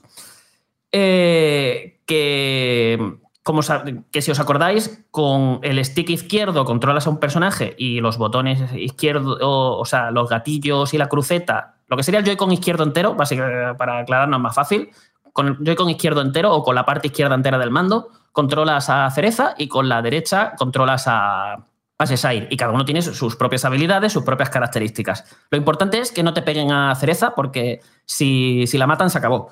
En cambio, a si recibe daño, eh, te, te acercas a él, lo abrazas y vuelve otra vez al ruedo. Entonces, con esta mezcla se va desarrollando una aventurita que a nivel narrativo pues, es, muy, es muy simple, no deja de ser una especie de cuento de hadas, pero que al mismo tiempo está como muy bien contado, está muy bien narrado, tiene cierto encanto, tiene montones de guiños y referencias para los fans de la saga. Si, os gusta lo que es un poquito el lore de Bayonetta, eh, vais a disfrutarlo mucho. Y sobre todo para mí lo que más me ha gustado en este sentido ha sido la relación entre Cereza y Cheshire, que me, ha encantado. O sea, son dos personajes a los que les he acabado pillando muchísimo cariño por cómo van evolucionando, cómo se va relacionando, cómo, va cómo van creciendo ambos, cómo, y al mismo tiempo su relación, las fricciones que tienen entre ellos, cómo van superando las dificultades. No sé, eh, lo he disfrutado. O sea, no, no, se va a llevar premio a la mejor historia ni a los mejores personajes ni nada, pero es muy disfrutable, es, es agradable. Eh, esa es la palabra, creo que sería. Es muy. Se le pilla cariño. Eh, tiene, tiene, tiene un encanto muy especial. Y luego, a nivel de juego, como digo, tenemos que ir controlando los dos personajes a la vez y nos vamos moviendo por un mapa, por un mapa interconectado. Muy rollo Metroidvania. Tiene ese pequeño toque porque a medida que vayamos avanzando iremos consiguiendo nuevas habilidades. Y esas nuevas habilidades nos permitirán llegar a sitios secretos y lugares que la primera vez que los veamos, probablemente no vayamos a poder acceder hasta ellos porque nos va a faltar la habilidad, como puede ser a lo mejor nadar. Pues el personaje Sesair aprende a nadar en un momento y pudiendo nadar puedes hacer X cosas y puedes llegar a ciertos sitios que antes de que puedas nadar pues no vas a poder llegar. Y entonces tiene como ese pequeño toque Metroidvania por si quieres volver a zonas anteriores para peinarlas y buscar esos secretos que la primera vez no pudiste ver porque no podías acceder. Y a partir de ahí se desarrolla una aventura que realmente es muy lineal, pero claro, tiene esa pequeña capa para permitir que, el jugador explore. pero mm, si te centras en la historia es muy lineal, es como muy vas tirando para adelante por los sitios que te van mandando y tienes que ir resolviendo muchos puzzles y combates. Y tiene como una mezcla muy chula porque claro, los puzzles tienes que controlar a estos dos personajes a la vez y hacer que colaboren con sus diferentes habilidades e interactuando con el entorno para saber cómo llegar hasta los siguientes sitios. A veces mm, tienen un poquito de pequeñas pruebas de habilidad, eh, las que, por ejemplo, tienes que ir controlando a Sesair pues, con el poder del núcleo de la Tierra para ir bloqueando unos láser y entras a, vas moviendo también a, Cereza eh, al lado de Sesair para que, no se, para, que no reciba el daño de los láser y pequeñas cositas así. Que la verdad, y, otros que te obligan a fijarte un poquito en el escenario y pensar qué vas a hacer y qué acciones tienes que realizar entre ambos para poder llegar a esos sitios. Porque claro, a veces también ocurre que Cereza puede llegar a un sitio, pero Sesair no. Entonces te las tienes que apañar para que Sesair también acabe llegando al sitio al que tenéis que ir. Y no, no os penséis que los puzzles vayan a ser muy complejos, que vayáis a tener que pensar demasiado, pero son muy entretenidos. Es un juego, ya te digo, muy entretenido, muy ameno. De hecho, la mayoría de veces vais a llegar a un sitio y vais a saber más o menos qué es lo que tenéis que hacer, pero que siempre está entreteniendo, porque además siempre está poniéndote situaciones diferentes. Es muy variado en ese sentido siempre está buscando pues, darle una pequeña vuelta de tuerca con el, tema también de que vas pillando nuevas habilidades, pues también se van introduciendo nuevas mecánicas, nuevos sistemas. Y es un juego, la verdad, muy agradable, muy, muy agradecido, muy entretenido y sobre todo también se hace muy original. Da gusto ver a Platinum Games experimentando, haciendo algo diferente. Y, eso, que resulta muy único. O sea, es un juego como si, si, si estáis cansados de jugar siempre lo mismo, la verdad es que este juego entra como un tiro. Y luego están los combates. Esto no es un bayoneta, ¿vale? Vamos a dejarlo claro. Esto es un spin-off completamente más centrado en lo que es la parte de exploración, de puzzles y de esa narrativa de cuento que tiene. Pero hay combates. Esto no deja de ser un juego de Platinum Games. Y pasa que aquí nos van a estar. No vais a terminar un combate, os van a decir, pues has sacado un platino puro un oro, venga, rejuégalo, a ver, rejuégate la pantalla a ver si lo mejoras. No, este juego no va de eso. Eh, aunque hay unos desafíos que sí podéis repetir y que sí que os van a puntuar, pero que van a contrarreloj. Es decir, pásate esto en X tiempo e intenta conseguir la mejor marca para conseguir el rango de platino. Que eso sí que tiene su miga, conseguir esos desafíos, pero vamos, es algo sin contenido opcional que hay por ahí. Y mm, los combates, pues un poquito como los puzzles. Eh, cereza por un lado, eh, por otro.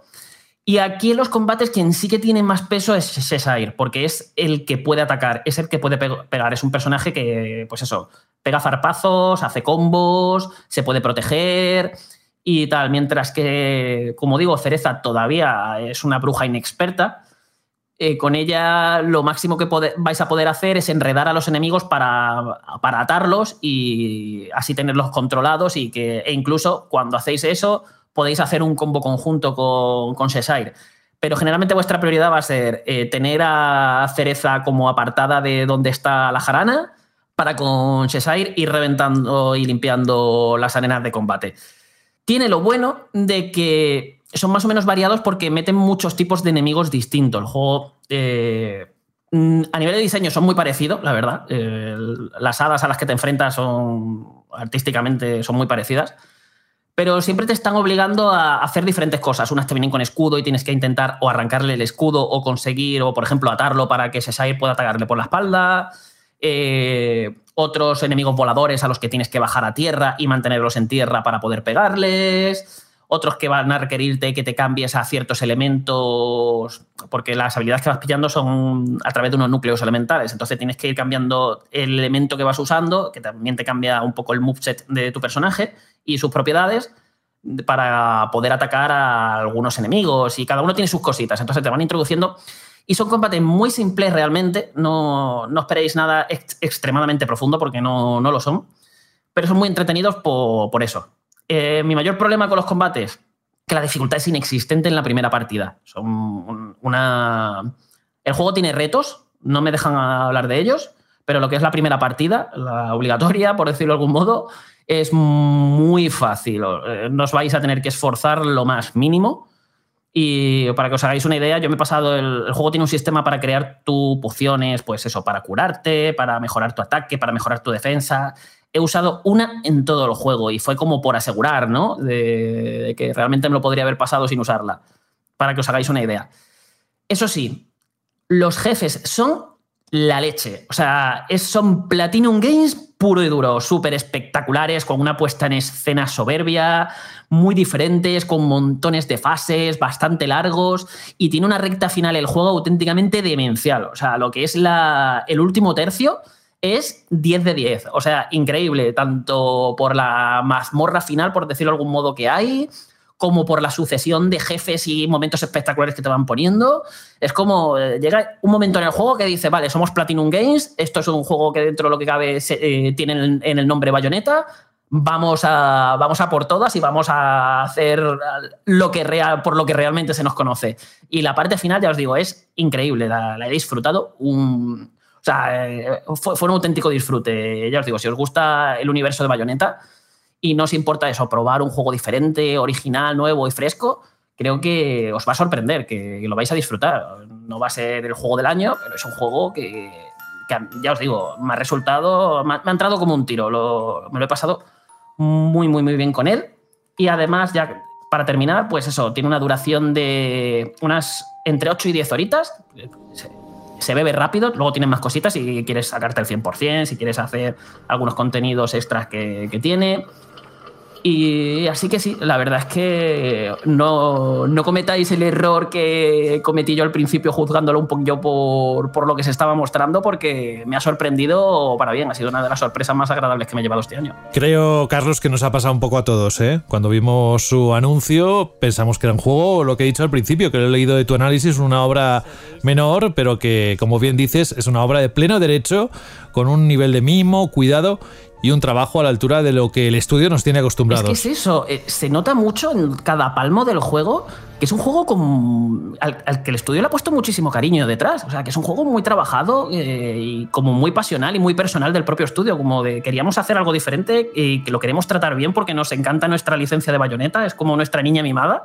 Y, se nota, o sea, es un juego que se nota que, está hecho con, con mucha pasión. ¿Lo has jugado en una Switch OLED o normal? Eh, OLED es la que. O sea, que se tiene que, ver los colores. Buah. Sí, además se ve bastante bien, tanto en sobremesa como en portátil. Se ve, se ve genial el juego. Y además, esto no lo he mencionado, pero que sepáis también que la banda sonora es maravillosa. O sea, es preciosa. Igual que todo el juego, que visualmente es precioso, pues la banda sonora también es preciosa. Tiene unos temas buenísimos. Y si os gusta Bayonetta, hay algún que otro guiño para los fans que os van a poner los pelos de punta. Este juego, Rubén, eh, apunta a mi apuesta, ¿vale? Recuérdala. Va a ser uno de los exclusivos de Switch peor vendidos, pero con diferencia. Tiene pinta, ¿eh? Yo por lo que he estado viendo, y, es una pena, ¿eh? Porque tal y como lo habla Carlos y lo explica Carlos, la verdad es que incluso a gente que yo no soy mucho de bayoneta, no, no lo siento, Carlos, ya sé que, me vas a no, de por vida. No, no, Rubén, es que es un juego que no te hace falta haber jugado Bayonetta. Si has jugado la trilogía original, pues vas a pillar un montón de guiños, eh, lo vas a, vas a tener ese disfrute, e, esa capa de disfrute adicional, ¿no? De pillar un montón de referencias, de momentos que a lo mejor a ti pues vas a decir, uy, qué guay esto, pero a, eh, a un fan, pues, uy, pelos de punta pero es un juego que perfectamente, si no os gustan los hack and slash, pero os, llama la os puede llamar la atención este tipo de juego, lo vais a disfrutar perfectamente porque es una precuela, no os hace falta haber jugado los Bayonetta para entender y disfrutar de todo lo que ofrece. Bueno, es que, a mí me dan ganas de jugarlo, pero yo estoy con Jorge. También es verdad que un exclusivo de Nintendo que sea de los peores que se vendan está muy por encima de muchos juegos exclusivos de otras consolas que, se venden muchísimo menos, ¿no? Es decir, que por supuesto no va a ser un Metroid Prime 3 Remastered, no va a ser un Kirby, pero mm, las ventas que van a tener, también creo que Nintendo no va a poner una gran cantidad en el mercado. ¿eh? Ya ya incluso creo que han sido muy comedidos con Metroid Prime eh, Remastered, que, se ha vendido muy bien y se podría haber vendido mucho más porque estaban prácticamente todas las tiendas sin stock, que volverá a haber, volverá a haber stock en, en, algunos, en algunos días, semanas. Eh, pues si con Metroid han, metido tan pocas unidades, con Bayonetta meterán menos. Con lo que será en ventas, Jorge, te doy la razón, que será muy flojito, pero seguramente en, salida de stock en sell out de lo que Nintendo ha metido, pues seguramente sea un éxito. Lo que siempre decimos, ¿eh? el éxito no es si se vende mucho o poco, sino si se vende lo que más o menos se tenía pensado colocar sin que falte, sin que sobre. Pero seguramente, a ver, tu apuesta mm, la compro, pero yo creo que es un título que en su primera semana no creo que supere las 6, 5, 6, 7 mil unidades, ¿eh? que ya creo que 7 mil unidades sería una cifra bastante, bastante potente. Yo creo que este pues juego, en vez de sacarlo a 60 euros, lo hubieran sacado a 40 que son 20 menos, tampoco es muchísimo menos. También y, te digo. Y hubiera vendido mucho mejor y hubiera sido mucho más atractivo para mucha gente. También te digo, Jorge, que en Amazon, al menos, que es donde lo estoy mirando yo, lleva 45 euros desde que se anunció. O sea, también se ha podido pillar barato. Pero aquí yo es que creo que entra más en juego el tema de que estamos partiendo ya de una saga que en sí es de nicho, Bayonetta, y han hecho como un spin-off eh, muy experimental y todavía como más de nicho, ¿no? Como menos llamativo de cara al, al, gran público, porque Bayonetta al menos mm, lo que es la saga principal tiene ya esa fama, ¿no? Ese nombre, ese la gente sabe que ahí va a encontrar espectáculo y tal, por muy nicho, por muy japonés, por muy exagerada que sea.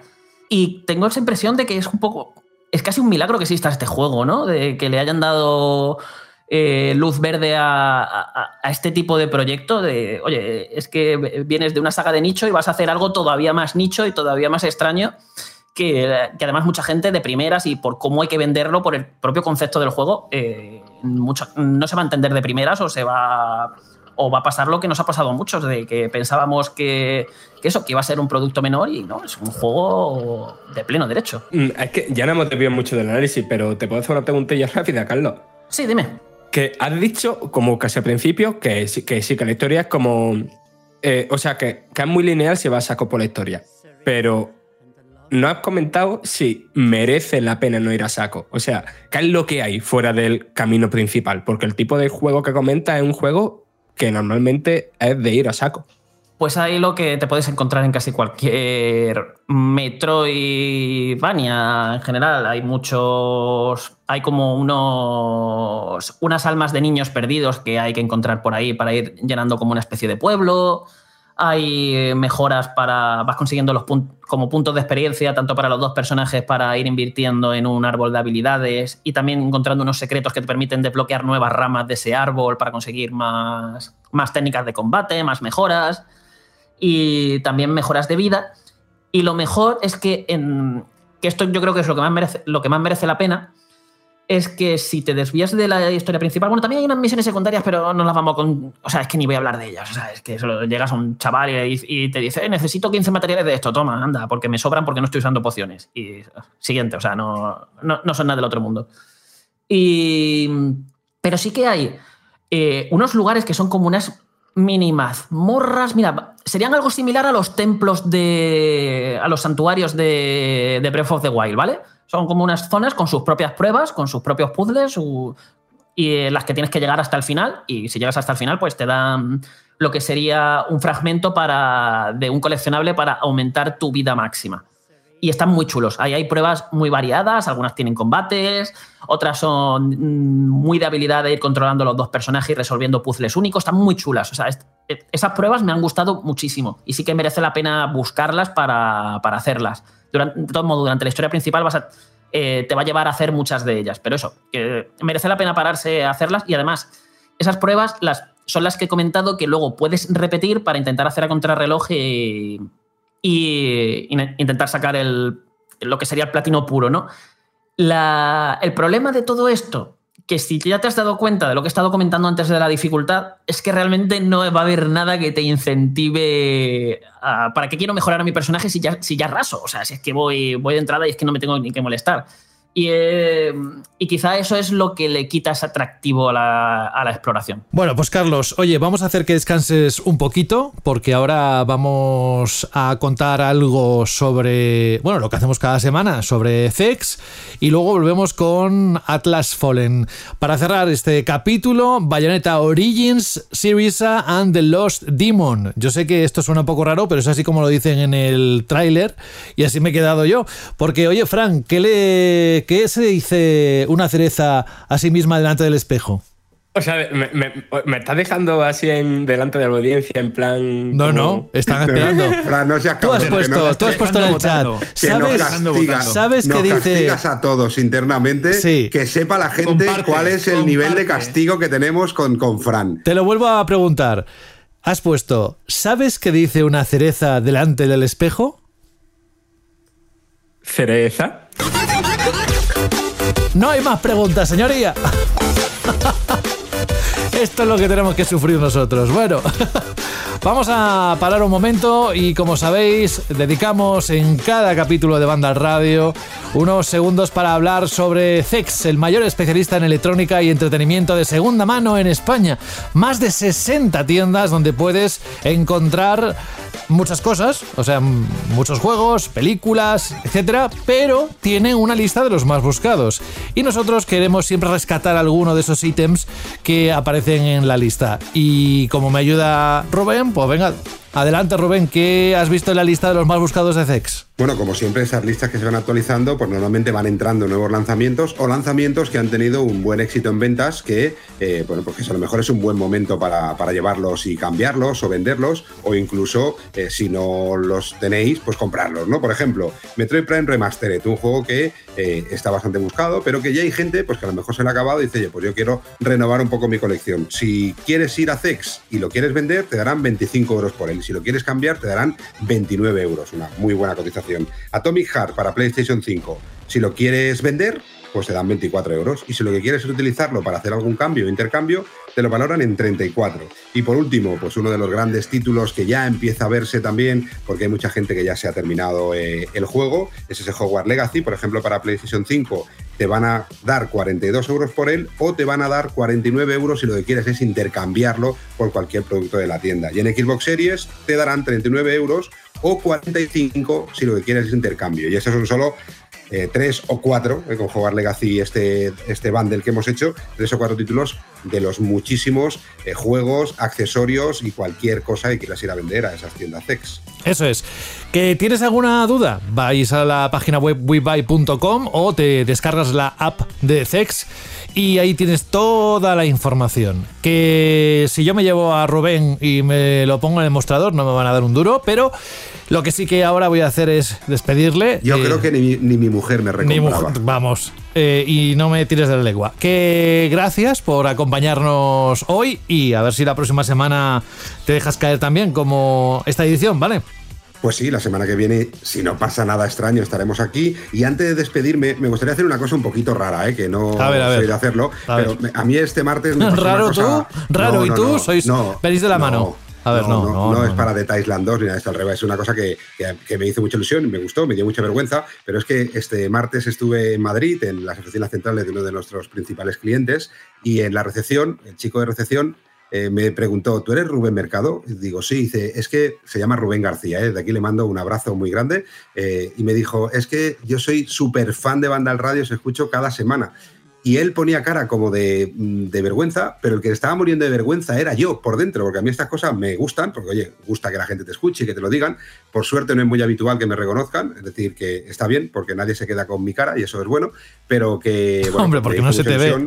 Eh, seguramente, seguramente, pero me hizo ilusión y entonces yo desde aquí quería devolverle ese momento un poco de vergüencilla que pasé yo, pues devolvérselo ahora a él y mandarle un saludo muy grande a Rubén García, que seguro que nos está escuchando y que, bueno, que el próximo día pues ya tendremos como cachondeo la vergüenza que pasé yo y la vergüenza que le estoy haciendo pasar a él. La, historia, la historia que emociona a Spielberg, ya tiene guion para su nueva película. A ver si esta vez a ver si los Oscars. Gana algún Oscar. De Fabelman 2, de Fabelman 2. Lo único que sí que pido es que tú me hagas la banda sonora mínimo en la línea de la canción que ha ganado la mejor banda sonora o la mejor canción en los Oscars de este año, que me parece un poquito de risa. Pero bueno, que seguro que tú, Jorge.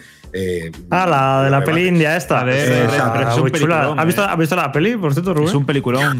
no, no, está divertida. ¿eh? No, la peli, no, no la he visto, pero la canción, ostras, yo ves canciones. Es increíble, Rubén. Increíble. Vale, vale, perdón. Me, ustedes, me equivoco. Es que mis gustos musicales, eh, ya sabéis cómo son, pero a mí cuando la escuché me pareció un poquito de risa. Rubén, te voy a comprar unos tigres de peluche y vas a hacer la coreografía en, directo y te vamos a grabar y te vamos a subir a Twitter. no, Tiene, huevos. Venga. como como decíamos cuando éramos jóvenes, no hay cojones, ¿eh? Pues eso, pues te, digo, lo mismo. Vamos. Eh, a ver, a ver si. Oye, ¿y de la peli que ha ganado el Oscar? No, no, no, no, no, no, no, abras, no, no, no, no, no abras ese melón. Si quieres escuchar la opinión de Jorge, escúchate el próximo mm, lunes 20 el capítulo de Ya porque estará en el debate. Eh, en el debate de los Oscars estará el mismo Jorge. Y ahí seguro que lo va a dar todo. No me lo pierdo, no me lo ah, pierdo, porque ¿eh? ahí Jorge saldrá con, vamos, saldrá como la ropa de Lady Gaga en la canción de Tocan Maverick, así para romperse las vestiduras. Bueno, va. bueno, lo escucharé, lo escucharé. un abrazo grande, cuidado mucho y a seguir. Vale. Ay, venga, chao, adiós. Mira que sufro, ¿eh? Cada vez que dice algo, a ver qué va a contar. Bueno, yo también me uno, ¿eh? Porque me ha pasado una historia muy parecida eh, hace dos días y voy a decir solo que un abrazo a Joan de una tienda de aquí de Barcelona y dijo, pues yo escucho banda al radio todo, todas las semanas. En fin, un abrazo para ti, Joan, y gracias por atenderme tan bien, tan profesional. Vamos con lo último que le queda a Carlos para cerrar este capítulo. Son las impresiones del nuevo juego de Deck 13 Interactive, que son los mismos de Lords of the Fallen y La Suegra, The Swords. Es un juego que sale para distintas plataformas, eh, PlayStation 5, PC, Xbox Series XS, para el próximo 16 de mayo. Fue una de las sorpresas de la Gamescom del año pasado a cargo del veterano estudio alemán y queremos saber esas impresiones que has tenido de este juego y cuéntanos si debemos esperarlo y con qué ganas, Carlos. Bueno, aquí este juego lo he podido probar un par de horitas eh, en, una, en una demo que todavía en desarrollo que me han pasado como con una parte muy concreta del juego, un poquito más avanzada, y no os voy a poder hablar mucho de la historia porque eh, te sueltan en esta demo, te sueltan ahí en mitad de. En mitad, un poquito en mitad de todo el jaleo, como con los personajes ya presentados, establecidos en el mundo. Eh, me han dado la chapa como con muchas cosas y era como no me estoy enterando de nada. O sea, eh, para, porque me voy a poner a jugar. Así que de la historia no, no, no puedo hablar mucho porque eso. Te meten como muy ahí a piñón y la forma además en la que te presenta la historia me estaba pareciendo bastante aburrida. Suelen poner a dos personajes, uno mirándose delante de, uno delante del otro hablando, con un mismo plano de cámara que no cambia y cada uno soltando su, rollo. No, no me ha parecido especialmente estimulante. Y a ver, así que tenemos. Es un juego de mundo abierto, de rol y mundo abierto, que me ha parecido como que si los desarrolladores tuvieran una lista de la compra o de cosas así que tienen que tener todo juego del mundo abierto actual y han ido metiéndolas uno a uno. Eh, en los juegos actuales, pues consigues recursos y con recursos fabricas cosas con un sistema de crafting. Venga, tenemos. Un árbol de habilidades, venga, tenemos. Eh, hay que subir y mejorar equipo y cosas así. Venga, también lo metemos. Eh, ¿Qué más necesita un juego de mundo abierto? Muchos iconos. Pon muchos iconos con muchas secundarias que sean mucho de recadero. Todas metidas ahí. También tenemos. Y además actividades que se van repitiendo. Y así la lista sigue. Y es un poco así esa primera impresión que me ha llevado un poco negativa, ¿no? Porque es como este mundo no me está. O sea, lo que me estás presentando aquí lo he visto en mil juegos, mejor hecho, eh, mucho mejor hecho y tampoco y tampoco es que me estás dando motivo, es que además cada misión secundaria era, oye, eh, vete a tal sitio y mátame este bicho, vale, eh, ve a tal sitio y consígueme estos materiales, vale, eh, date una vuelta por ahí y consigue estas cosas para mejorarte el guante, vale, era como, no, no me estaban presentando un diseño de misiones interesante, cosas así chulas para hacer ya digo, es un juego que, me estaba echando para, me ha echado mucho para atrás toda esta primera toma de contacto, pero que luego también tiene sus cositas, como por ejemplo la movilidad, apuesta como es el personaje principal. El, bueno, el mundo este de fantasía en el que se desarrolla eh, es como muy desértico, tiene como muchos desiertos, la arena tiene muchísima importancia y te puedes ir moviendo por el escenario de forma muy ágil el personaje puede dar grandes saltos. A medida que he ido progresando en la demo, he ido desbloqueando nuevas habilidades de movimiento que me permitían llegar cada vez a más sitios y moverme mejor por el escenario. Y esa parte está guay, porque además hay, hay muchos lugares de tienes que ir a tal, a tal lugar. Y pues nada, a lo mejor tal lugar es lo alto de una montaña y nada, tienes que ir plataformeando, tienes que. Y además jugando con tus habilidades. Venga, pego un doble salto en el aire y para poder cruzar este abismo me pego un impulso en el aire que me llega hasta más lejos. Pero además, como antes había conseguido una mejora que me permite hacer dos impulsos, pues así puedo, puedo llegar de verdad y engancharme. ya me entendéis, este tipo de sistema en el que vas combinando diferentes habilidades para plataformear y tal, con unos controles buenos. Y esa parte es divertida. Además, por el escenario te vas moviendo como deslizándote, como si fueras surfeando por la arena. Y está guay. O sea, es una sensación satisfactoria no, no es que sea ninguna maravilla, pero está guay. O sea, moverse por el mundo es, es divertido. Y el sistema de combate es bastante simple, pero funciona bien, sin alardes. O sea, es, cumple, cumple su función de ser entretenido. Es, básicamente tenemos dos botones de ataque, Uno se corresponde a tu arma principal y el otro a tu arma secundaria. Y a medida que vas los vas pulsando, los vas intercalando, pues vas haciendo unos combos u otros. La gracia está en que a medida que tú vas alargando combos, a medida que vas atacando mucho, va subiéndote tu nivel de, de impulso. Cuanto mayor sea tu impulso, hay como tres niveles que puedes subir durante los combates. Cada vez que subes un impulso, las armas se transforman y cambia los movimientos que haces con ellas. Se van volviendo más poderosas, haces más daño, tienen mucho más rango. A lo mejor, si, eh, por ejemplo, de arma principal tenía un hacha, ¿no? Eh, con uno de los botones. Pues ese hacha era una típica hacha de mano y cuando subías a nivel 2, el hacha se convertía en un hacha a dos manos súper grande y que pegabas unos ataques súper amplios con ella. Y, esa parte está guay, sobre todo porque a medida que sube tu impulso y tú aumenta tu daño y se van modificando tus ataques, también recibes más daño, se va volviendo más arriesgado. Entonces, tienes que mantener como. Tienes que intentar buscar ese equilibrio entre o subir el impulso a tope o, intentar mantenerte un poquito. mantenerlo un poquito más por lo bajo. Yo lo que vi que lo más interesante era intentar mantenerlo siempre a tope para hacer mucho daño y cargarte a los enemigos rápido. Y en el momento que te vieses que podías estar en peligro y que necesitabas reducir daño, haces la habilidad definitiva del personaje, que solo se puede hacer cuando tienes un impulso alto, y haces un montón de daño, haces un ataque super bestia y te baja el impulso a cero. Y entonces jugar un poquito con eso. Y luego, pues lo típico, un sistema de parry, eh, de esquiva y demás. Todo. Y todo, todo muy ágil y funcionando bien. Y además, los enemigos más fuertes les han puesto un toque así como de Monster Hunter en el que les puedes ir rompiendo diferentes partes. Que se dividen en dos tipos. Las vitales y las opcionales. Las opcionales se marcan en amarilla y si las rompes te dan... Tiene más probabilidad de luego de que te den mejores recompensas, ¿no? Por matar al enemigo. Mientras que las rojas tienes que, lo que son las vitales, tienes que cargártelas todas para matar al enemigo. Esto no consiste en bajarle la vida al enemigo, consiste en romperle, cuando un enemigo tiene varias partes, consiste en romperle todas las partes del cuerpo que sean vitales. Y esto se afecta sobre todo a los jefes. Los jefes tienes que. Por ejemplo, el único que el, que te enfrentas en esta, al, final de esta demo eh, tiene como las, patas, el cuerpo, el caparazón y la cola, que la cola además es como una. Eh, la tienen una parte que es superior, porque es como una especie de escorpión. Y ahí yo, yo ya tenía que jugar, no me, no me bastaba con pegar a, a, palo seco, porque tenía que. Elevarme en el aire y pegarle también en el aire para poder llegar hasta la cola y hacer combos aéreos e intentar seguir su movimiento. Que esa es otra. También tiene mucho juego aéreo el juego con, los combos.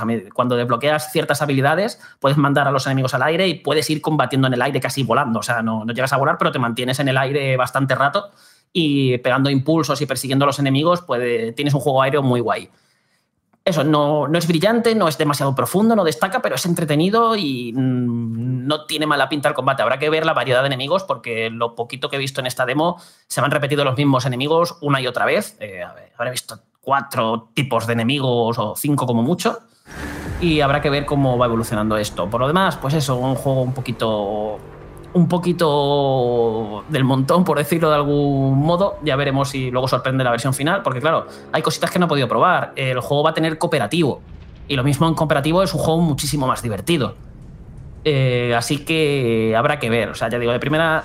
De primeras, lo que es su mundo no me ha llamado, no me ha llamado la atención, no, no ha conseguido apasionarme, pero eso, eh, luego lo que es la movilidad y el combate y el plataformeo parece entretenido y parece que cumple.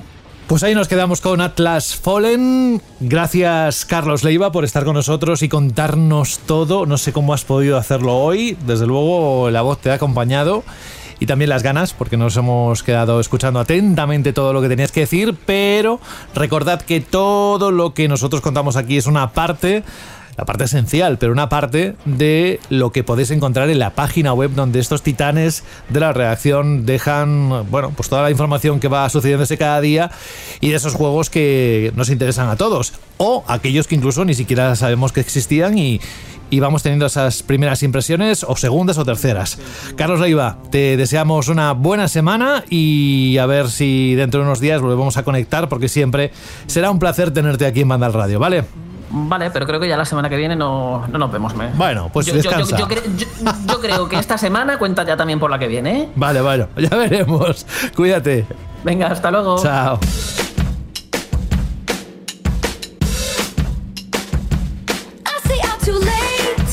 Vamos que nos vamos. ¿Qué pregunta hiciste la semana pasada, Alma Cándida?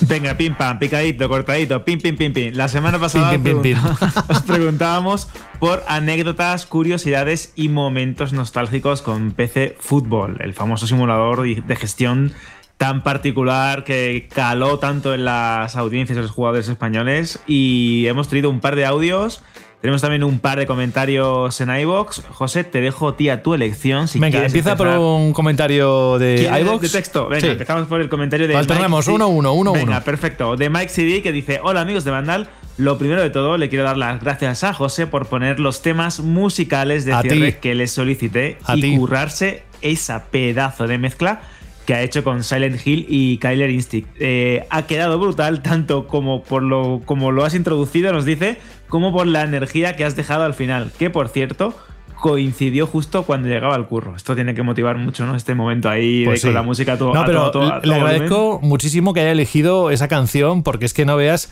cómo la disfruté. O sea, es, este, el estilo de música que me gusta y que pondría constantemente, pero evidentemente hay otros temas que también me gustan. Pero ahora he elegido uno de esos del recuerdo, que tocan la fibra. Así que gracias a ti.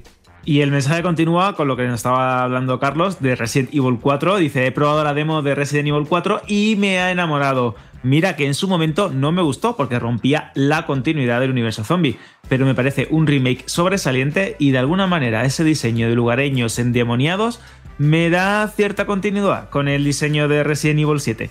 Comento esto un poco a colación con la anterior pregunta de la Shirley, ya que aquí los cambios han sido muy positivos. Nos recordaba la pregunta que hicimos hace un par de semanas sobre si erais inmovilistas, si os gustaban más los cambios y los ajustes de los remakes, las sagas. Y ya para finalizar, dice respecto a la Shirley, poco o nada que decir, nunca he sido muy futbolero y en su momento no jugué a PC Fútbol, pero recuerdo que varios de mis amigos estaban muy enganchados. Muchas gracias por el programa y un abrazo. La verdad es que creo que en todo grupo de amigos de aquí en España había alguien que jugaba de alguna manera u otra a, este título de gestión. Era como el juego comodín. Pues tú te acuerdas de Dracaris de la Sierra? Hombre, mi nick preferido de los últimos, de los últimos meses de, de Banda al Radio. Dice eso mismo de todos, no le hagáis caso. Pues mira lo que nos cuenta en su audio. Buenas, aquí Dracaris de la Sierra, desde la Sierra de Albacete, como no puede ser de otra manera. Nada, bueno, comentaros, hacéis referencia al Nick que os sonaba de hace tiempo y demás. Sí, siempre, siempre he estado participando en el programa, solo que ahora llevaba varios años que, que no participaba tanto, pues por el tema de, bueno, pues eso, que formas familia, tienes un hijo y tienes que sacar tiempo de todas partes y, y, y al final te quitas de hacer cosas que te gustan. Aunque bueno, todo vuelve. Y nada, por aquí estamos. Sí que es verdad que nunca he dejado de escucharos. O sea, sigo escuchando vuestro programa, no me pierdo ni uno. Y el día que sale, corriendo lo pongo y me lo tengo que escuchar enseguida. Eh, también recordaros así de una manera nostálgica que bueno, yo fui uno de los ganadores de un programa que, al principio, cuando empecé con los sorteos y todo esto, un programa que hacíais de, de aproximarnos a las ventas, a ver qué videojuegos habían vendido más. Y yo en ese total de ese año quedé tercero y me regalasteis un Resident Evil, recuerdo, un Revelation de estos me parece que era, era un código de descarga. Y bueno, sí, sí, yo se lo tengo como uno de los logros de concursos, casi imposible que te toque nunca nada y mira, eso es un gran recuerdo. Y nada, referente a PC Fútbol, pues nada, yo no lo jugué, yo no lo jugué mucho, pero sí que es verdad que es un poco, hablamos siempre de estos Call of Duty, estos FIFA que hacen que la gente, que, hay gente que solo juega esos juegos y yo creo que esto pasaba un poco parecido a pequeña escala, pero yo sí que tenía amigos que, que solo jugaban a ese juego y solo tenían el ordenador para jugar a ese juego y habrá gente que seguramente lo eche de menos y, aproveche cuando salga y le, dé, y le eche muchas horas. Venga, un saludo y muchas gracias.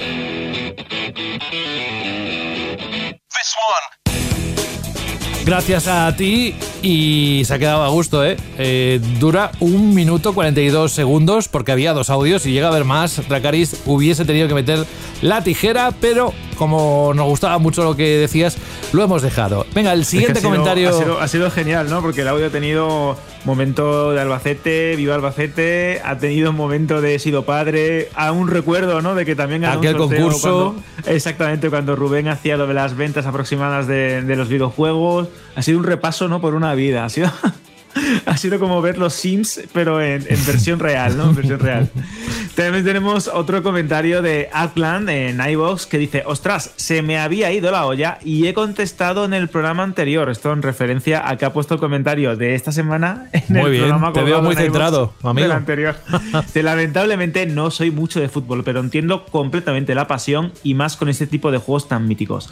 Por otro lado, me ha encantado escucharos como siempre y ha sido entrañable el momento en el que Jorge pedía participar en el Ya Verás, con ese punto canalla diciendo que ahora, sí, que si habla de cosas que le gustan, pues como que está más motivado. Entonces ¿Y que lo no consiguió? puede ser más golfo. Lo, Y consiguió. Lo consiguió. Estará el, ya digo, el lunes 20, que es el próximo lunes, estará en el debate de los Oscars, que seguro que tiene mucho que contar ahí. Sí, y la verdad es que también decía este oyente, Arklan, que es un habitual, que le ha encantado ese eh, avance que hicimos de Final Fantasy XVI, la música que pusimos al final, y de hecho ha dicho una cosa que, es- que lleva razón.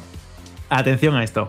Básicamente llegué a ver en mi cámara de la imaginación los reactores Mako. Esto en referencia al tema musical que le recordaba mucho al de Final Fantasy VII.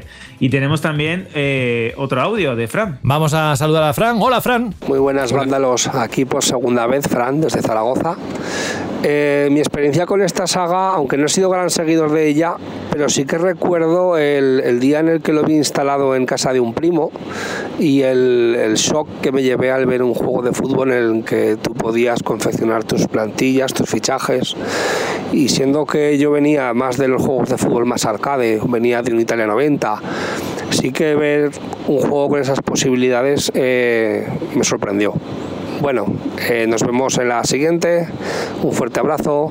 Cuidaos mucho. Al caer la noche se escuchan las almas en pena de la electrónica que ya no usas. ¡Véndeme o te robaré el wifi! Pasa de ese móvil y véndeme a mí que soy una tablet y la tengo más grande. La pantalla mente sucia. Mejor a mí que soy una consola y para nada se me va la perola. Trae tus aparatos electrónicos a CEX y te daremos dinero en efectivo. Da una segunda vida a tus consolas, juegos móviles, tablets, ordenadores, películas y mucho más. Lleva tu electrónica a CEX y consigue Pastuki de la buena. Tiendas por todo el país y también online. Busca CEX. Tú también, gracias, Fran. Y nada más, ¿no? ¿O, o quieres añadir alguna cosa, Alberto? Nada más hacer un, un refresco ¿no? de la pregunta de esta semana, que ampliamos un poco más el margen. Venga. Y, os de- y ya no es solo con PC Fútbol, sino que a raíz de esa remasterización de Little Big Adventure y de esos juegos clásicos y nostálgicos que nos marcaron, queremos que comentéis anécdotas, momentos especiales con algún tipo de, de juego que os gustó muchísimo o con este título que también va a anunciar remasterización ahora pro- eh, próximamente. Así que ya sabéis, recordad anécdotas con Little Big Adventure si tenéis alguna, o si no, con cualquier juego, cualquier saga o cualquier título que haya tenido una importancia vital en vuestra infancia, adolescencia, etc. Tenéis varios caminos, iBox, la caja de comentarios de Vandal, o si os apetece, un audio cortito de unos 20-30 segundos que podéis mandar a Que recordamos que igual al final de mes eh, hacemos alguna cosilla con todos los que han participado en la Chile Pregunta con audio, solo a través del audio. eh, durante estas semanas del mes de marzo. Bueno, pues Alberto González, muchísimas gracias, un abrazo grande, hasta la próxima semana, ¿vale? Hasta la semana que viene, José, un fuerte abrazo. Adiós. Otro, cuídate, Fran Gematas, lo mismo, que hoy veo que estás un poco, pone hoy, estoy eh, chaotic total. ¿Estás chaotic o cansado? ¿Qué estás? Pues una mezcla de, ah, Yo creo que estoy caótico por el cansado. Y Exacto. mi cuerpo y mi, y- y mi cuerpo y mi cerebro dice cómo expreso este cansancio, cómo lo controlo. Y es en plan de haz muchos chistes malos. Ah, como el de la cereza, ¿no? Más o menos, más o menos. y, y tienes más.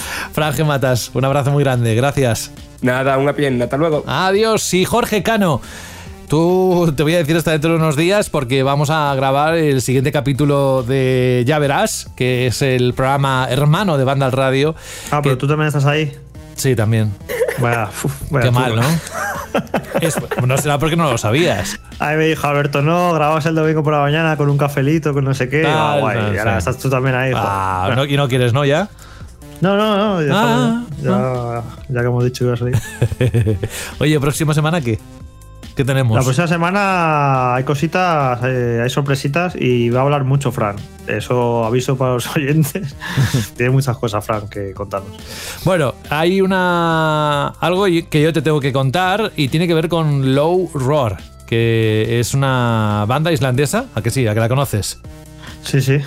Vale, bueno, pues eh, hoy un oyente nos ha pedido para cerrar este capítulo de Banda al Radio una canción que tiene que ver con Hideo Kojima, que se ve que Hideo Kojima estaba en una tienda allí en Dinamarca, les escuchó, les gustó y a partir de ahí pues eh, se empezó a fraguar la colaboración con eh, dentro de Death Stranding, ¿no? Sí, fue así, escuchó la música y le, sorprendió y se puso a escucharla y dijo, pues mira, es que es perfecto para, mi juego, porque Mm. estaba allí por Islandia buscando las localizaciones para el juego y demás, la, la estética. Y sí, sí, fue así, fue como ya sabes, como Kojima, que siempre está descubriendo películas, música y de todo y luego lo incorpora a sus juegos y la verdad es que a mí, vamos, es inseparable de Death Stranding la banda sonora con las canciones de los horror, porque además no tiene ni una ni dos, tiene como yo Sí, qué sé, varias. por lo menos Mm. 8 o Mm. 10 o 12. Un Yo- montón y sí, sí, grandes recuerdos. Primero, porque el juego me encantó. Y luego también porque al poco de salir el juego vinieron a Madrid a actuar, que estuvimos Mm. en el concierto, estuvo, estuviste tú también, Fran, ¿verdad? Sí, sí, sí, estuvimos ahí juntitos. Sí, sí. Ah, Y fue, juntito.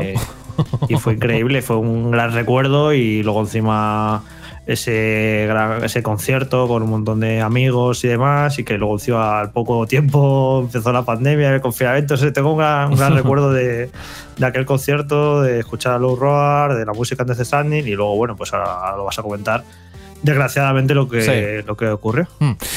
Bueno, oye, que gracias Jorge, nos escuchamos dentro de unos días y eh, con respecto a Banda al Radio será en una semana, ¿vale?